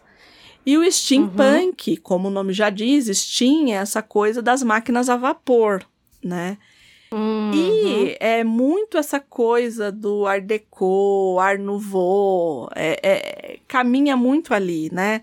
Você vai pegar aquele filme horroroso, horroroso, o filme é ruim, ruim, ruim, mas tem que citá-lo aqui, que é A Liga Extraordinária, que é baseada no, no gibi uhum. do, do Alan Moore.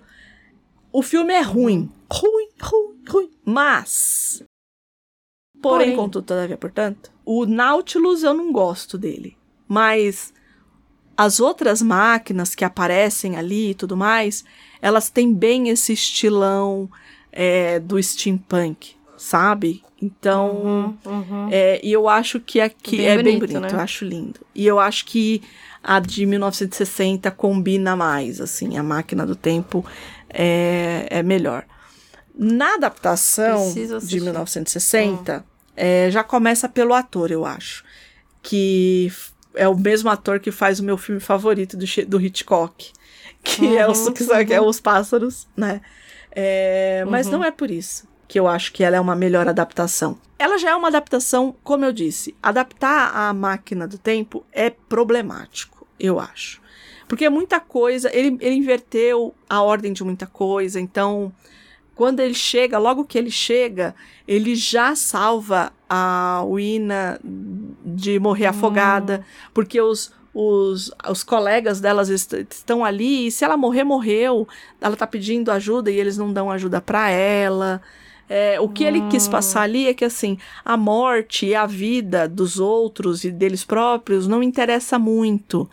Então eles estão de fato hum. naquele lugar de gado mesmo. Eles são mostrados dessa forma ali no, no filme de 1960. Uhum. Ela também não morre queimada, ela fica do lado de fora no momento em que ele entra para a máquina do tempo, então ela acaba ficando. Então acaba sendo essa uhum. mais ou menos a justificativa dele voltar para lá, né, por conta desse desse encontro é, é, amoroso ali, que não fica muito claro, mas ele tem um, ele, ele nutre um, uma, um certo carinho por ela ali e tal.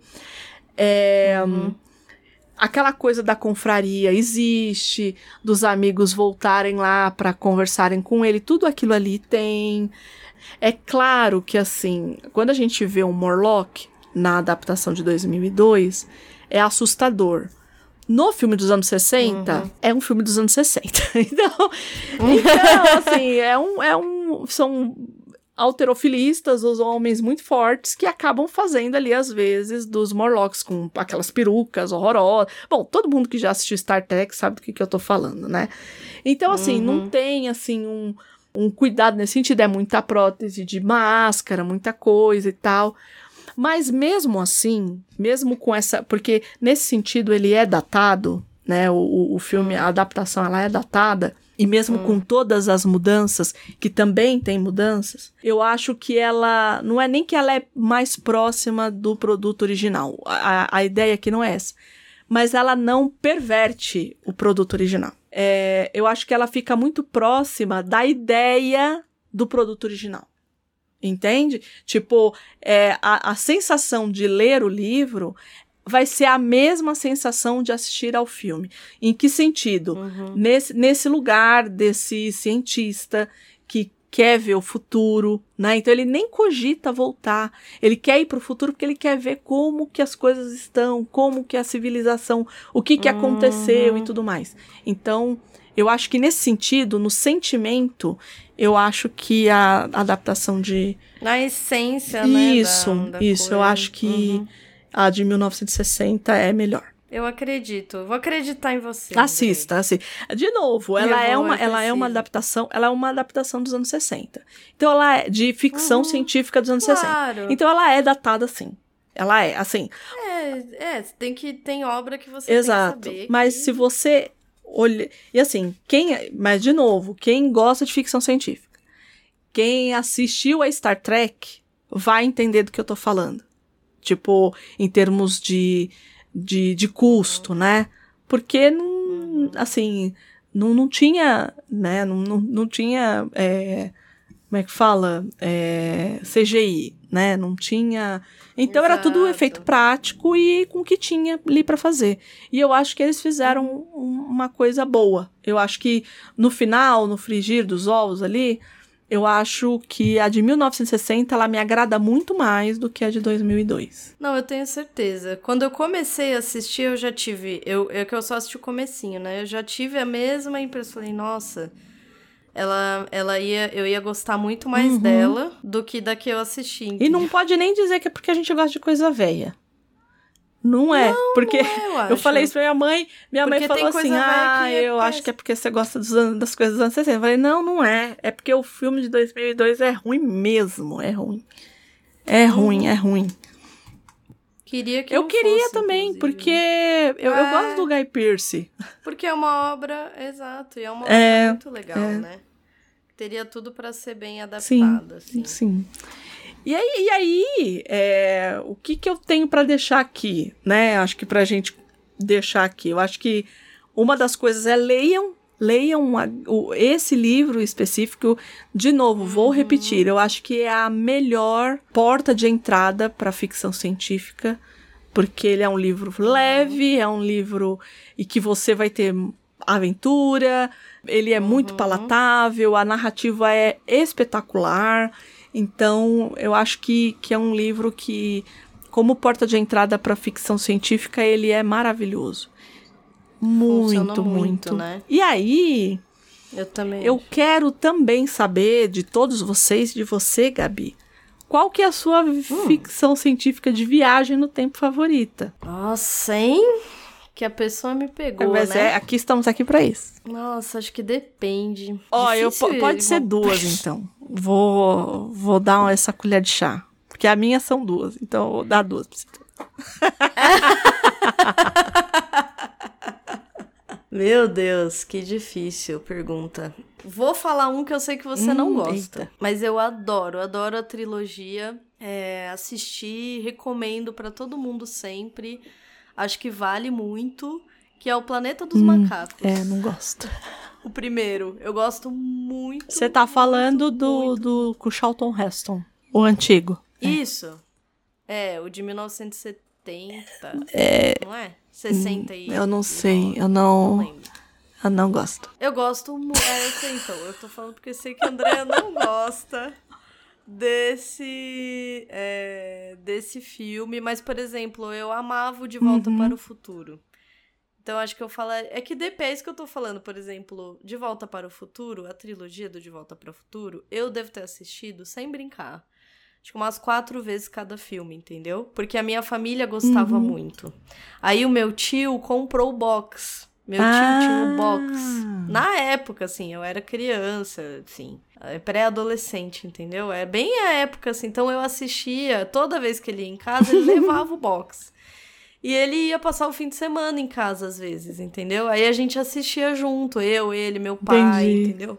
Minha mãe, todo mundo. Então, é, eu gostava muito. Acho que eu falaria assim, se eu tivesse que escolher, falar, olha, leva lá pra você, você vai ter que assistir é do seu coração, eu falaria do hum, De Volta para o Futuro. Justo, eu gosto muito, justo. entendeu? Mas não sei, é o que eu te falei, é muito difícil, André. Essa escolha é uma escolha difícil, muito difícil. Né? Mas eu, eu, eu indicaria muito o Planeta uhum. dos Macacos. Eu acho que é um classicão, assim, do cinema, é... desse, desse, dessa coisa de viagem não... no tempo.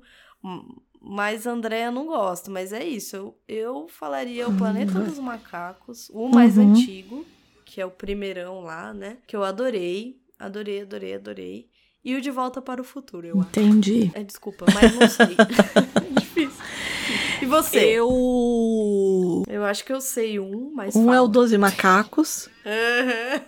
que eu Sabia. amo esse filme muito, muito. Assim, acho que é um dos meus filmes favoritos de viagem no tempo. E ele também lida com essa coisa do futuro que você não pode mudar. Então ele também lida uhum. com essa linha temporal que você não pode mudar o futuro, né? Sim. Então tem, tem os dois macacos, esse sem pensar. E aí eu vou falar de Doctor Who. eu vou falar de Doctor Who que não é um filme, é uma série, mas é isso, que mora no meu coração e que toda, toda vez que eu ia falar, talvez porque nosso amigo Neil Gaiman fez roteiro pro Doctor Who, escreveu livro, né, pro Doctor Who. É, toda, todo episódio do Perpétuos, quando eu tava fazendo com, com o Valdir, eu sempre dava um jeito de falar de Doctor Who. Aqui a gente fala pouco de Doctor Who, mas é um Exato. é uma série que eu gosto muito, pelo menos até a saída do Steve Moffat. Depois, quando entrou o doutor do Peter Capaldi, eu acabei parando de assistir. Não por vontade própria, porque eu acho o Peter Capaldi um, um ator maravilhoso mas porque as histórias ficaram muito ruins. Hum. Então, para mim foi um assim, as do Moffat para mim já das das últimas temporadas dele, a última temporada para mim já foi bastante sofrível. E ali no Peter Capaldi e depois da doutora também, a Whittaker, ela é excelente atriz também. Ela também tá no Black Mirror. Lembra daquele episódio do Black Mirror do cara que do, da sociedade que tem a câmera no olho? Lembro. Uhum. Então, ela faz a esposa do cara que trai ele. Hum. Ela é a doutora. Ela é ótima, hum. ela é ótima hum. atriz. Mas é, não consegui. Né? Agora pode ser que agora, com a volta do, do antigo showrunner, do showrunner que trouxe a série de volta, né? é, do, uhum. do Russell que a coisa melhore, né? Então eles já escolheram um novo doutor. Uhum. O David Tennant vai voltar como 14 doutor, vai fazer dois especiais ali. E eu tenho certeza que o, o Russell é, colocou ele ali pra não só puxar a audiência, mas para pegar no coração e dizer assim: olha, gente, é, eu tô de volta, né? Eu acho que, que é isso que ele tá é fazendo, né? Uhum. E ficamos por, por hoje. Né? É, por hoje. Me aguarde. É porque por a gente não vai programa. mais falar de ficção científica, de, de, não, de acabou, viagem no gente, tempo. A gente nunca mais vai tocar em tema de ficção científica. não, de ficção científica não. não. Mas. Ei, a, H.G. Wells, nada, Orson, Orson Welles. Nada, e nada que a gente falou hoje a gente vai repetir. A gente mais. vai, mas a, a, a, coisa da viagem no tempo, eu acho que a gente vai, ah, né? Cara. Assim, acho que a gente vai dar um tempo aí para vocês, né? Mesmo porque é, falamos muito a respeito do H.G. Wells, né? E é isso, gente. Espero que vocês tenham gostado, curtido aí a, a jornada né? Por favor, procurem, procurem saber, busquem saber, busquem saber. Já diria o ET Bilu, que é não um era livro... marciano, busquem... Já diria o ET Bilu. busquem conhecimento. Tá vendo? Mais propício impossível. Já diria o ET Bilu, busque, busque saber. E dividam conosco. Né? Como que as pessoas podem dividir todo esse conhecimento conosco, Gabi? Para dividir o conhecimento com a gente, ou vocês são tradicionais tem, sempre, sempre tem. tem. Inclusive, nem vou dizer se eu sou. pra ficar a dúvida se eu sou essa pessoa que faria pra ficar isso. no ar. Né? Que é o quê? Mandar um e-mail. Isso. Que é para o nosso e-mail, contato arroba livrosemcartaz.com.br. Gente, é super intuitivo, isso. vai. É intuitivo. Se você não é assim tão tradicional, é mais modernex, como diria minha mãe, pra frentex, como diria minha mãe, você vai comentar no nosso Instagram, que é o arroba livros em cartaz underline. Aí você pode comentar, curtir, indicar pros amigos de vocês, compartilhar nos stories. Conta pra gente o que vocês é, assistiram, não assistiram, se gostaram, se não gostaram. Faz igual, ó, sabe quem? O Thiago Peixoto. Thiago Peixoto. Isso no último, nosso último episódio da vida como ela é, não, olha eu. O ato falho. Do, Ops, do, do, beijo, no asfalto. Beijo no asfalto. A Gabi contou uma história aqui maravilhosa. Se você não ouviu, ouça a respeito dos, dos japoneses que achavam Sim. que o que, que eles tinham ganhado a, a, Segunda Guerra Mundial. Aí olha só o que o Thiago Peixoto trouxe pra gente aqui, ó. Adorei o episódio. Fiquei querendo um novo sobre o filme Corações Sujos, que conta sobre os japoneses pós-guerra no Brasil. Aí eu, aí eu ainda coloquei, né? A gente pegou, colocou aqui, ah, ah a gente vai pesquisar a dica, né? E aí ele ainda uhum. coloca uma curiosidade aqui pra gente, ó. No Rei do Gado tem três episódios que resumem essa rixa entre japoneses derrotistas e imperialistas. E ele disse que tem no ah, é? YouTube. A gente vai fazer uma busca lá e qualquer coisa a gente põe aqui. Gente, preciso. Não é? Eu, eu vou fazer uma busca, eu vou tentar ver se a gente consegue gente. colocar no link desse episódio aqui para vocês Sim. verem. Então, e aí, assim, ó, igual, faz igual o Thiago. Divida o conhecimento faz igual com Thiago. nós. Obrigada, Thiago. Por favor, gente compartilhem, comentem com a gente. A gente gosta sempre, muito. Né, Andréia? E é isso, gente. Muito obrigado por ficar até aqui com a gente. Muito Agora obrigada, eu vou ver se eu arrumo a máquina do tempo para ver se a gente fala é, menos. Vamos, estamos precisando, né? Andréia. Eu acho. Não sei se eu votaria pro é. passado, não. Eu também não, eu sempre falo que qualquer sei. possibilidade de eu voltar pro passado e ter que passar pela adolescência novamente, eu estou. Então, e o risco de ficarmos? É, não. Aí eu tô tá. fora. Eu tô muito bem aqui. Ou mudar, mudar algumas coisas também. Putz, tá bom. Não, não, não, não. Tá bom. Deixa tá do bom. jeito que tá. Deixa do jeito que tá.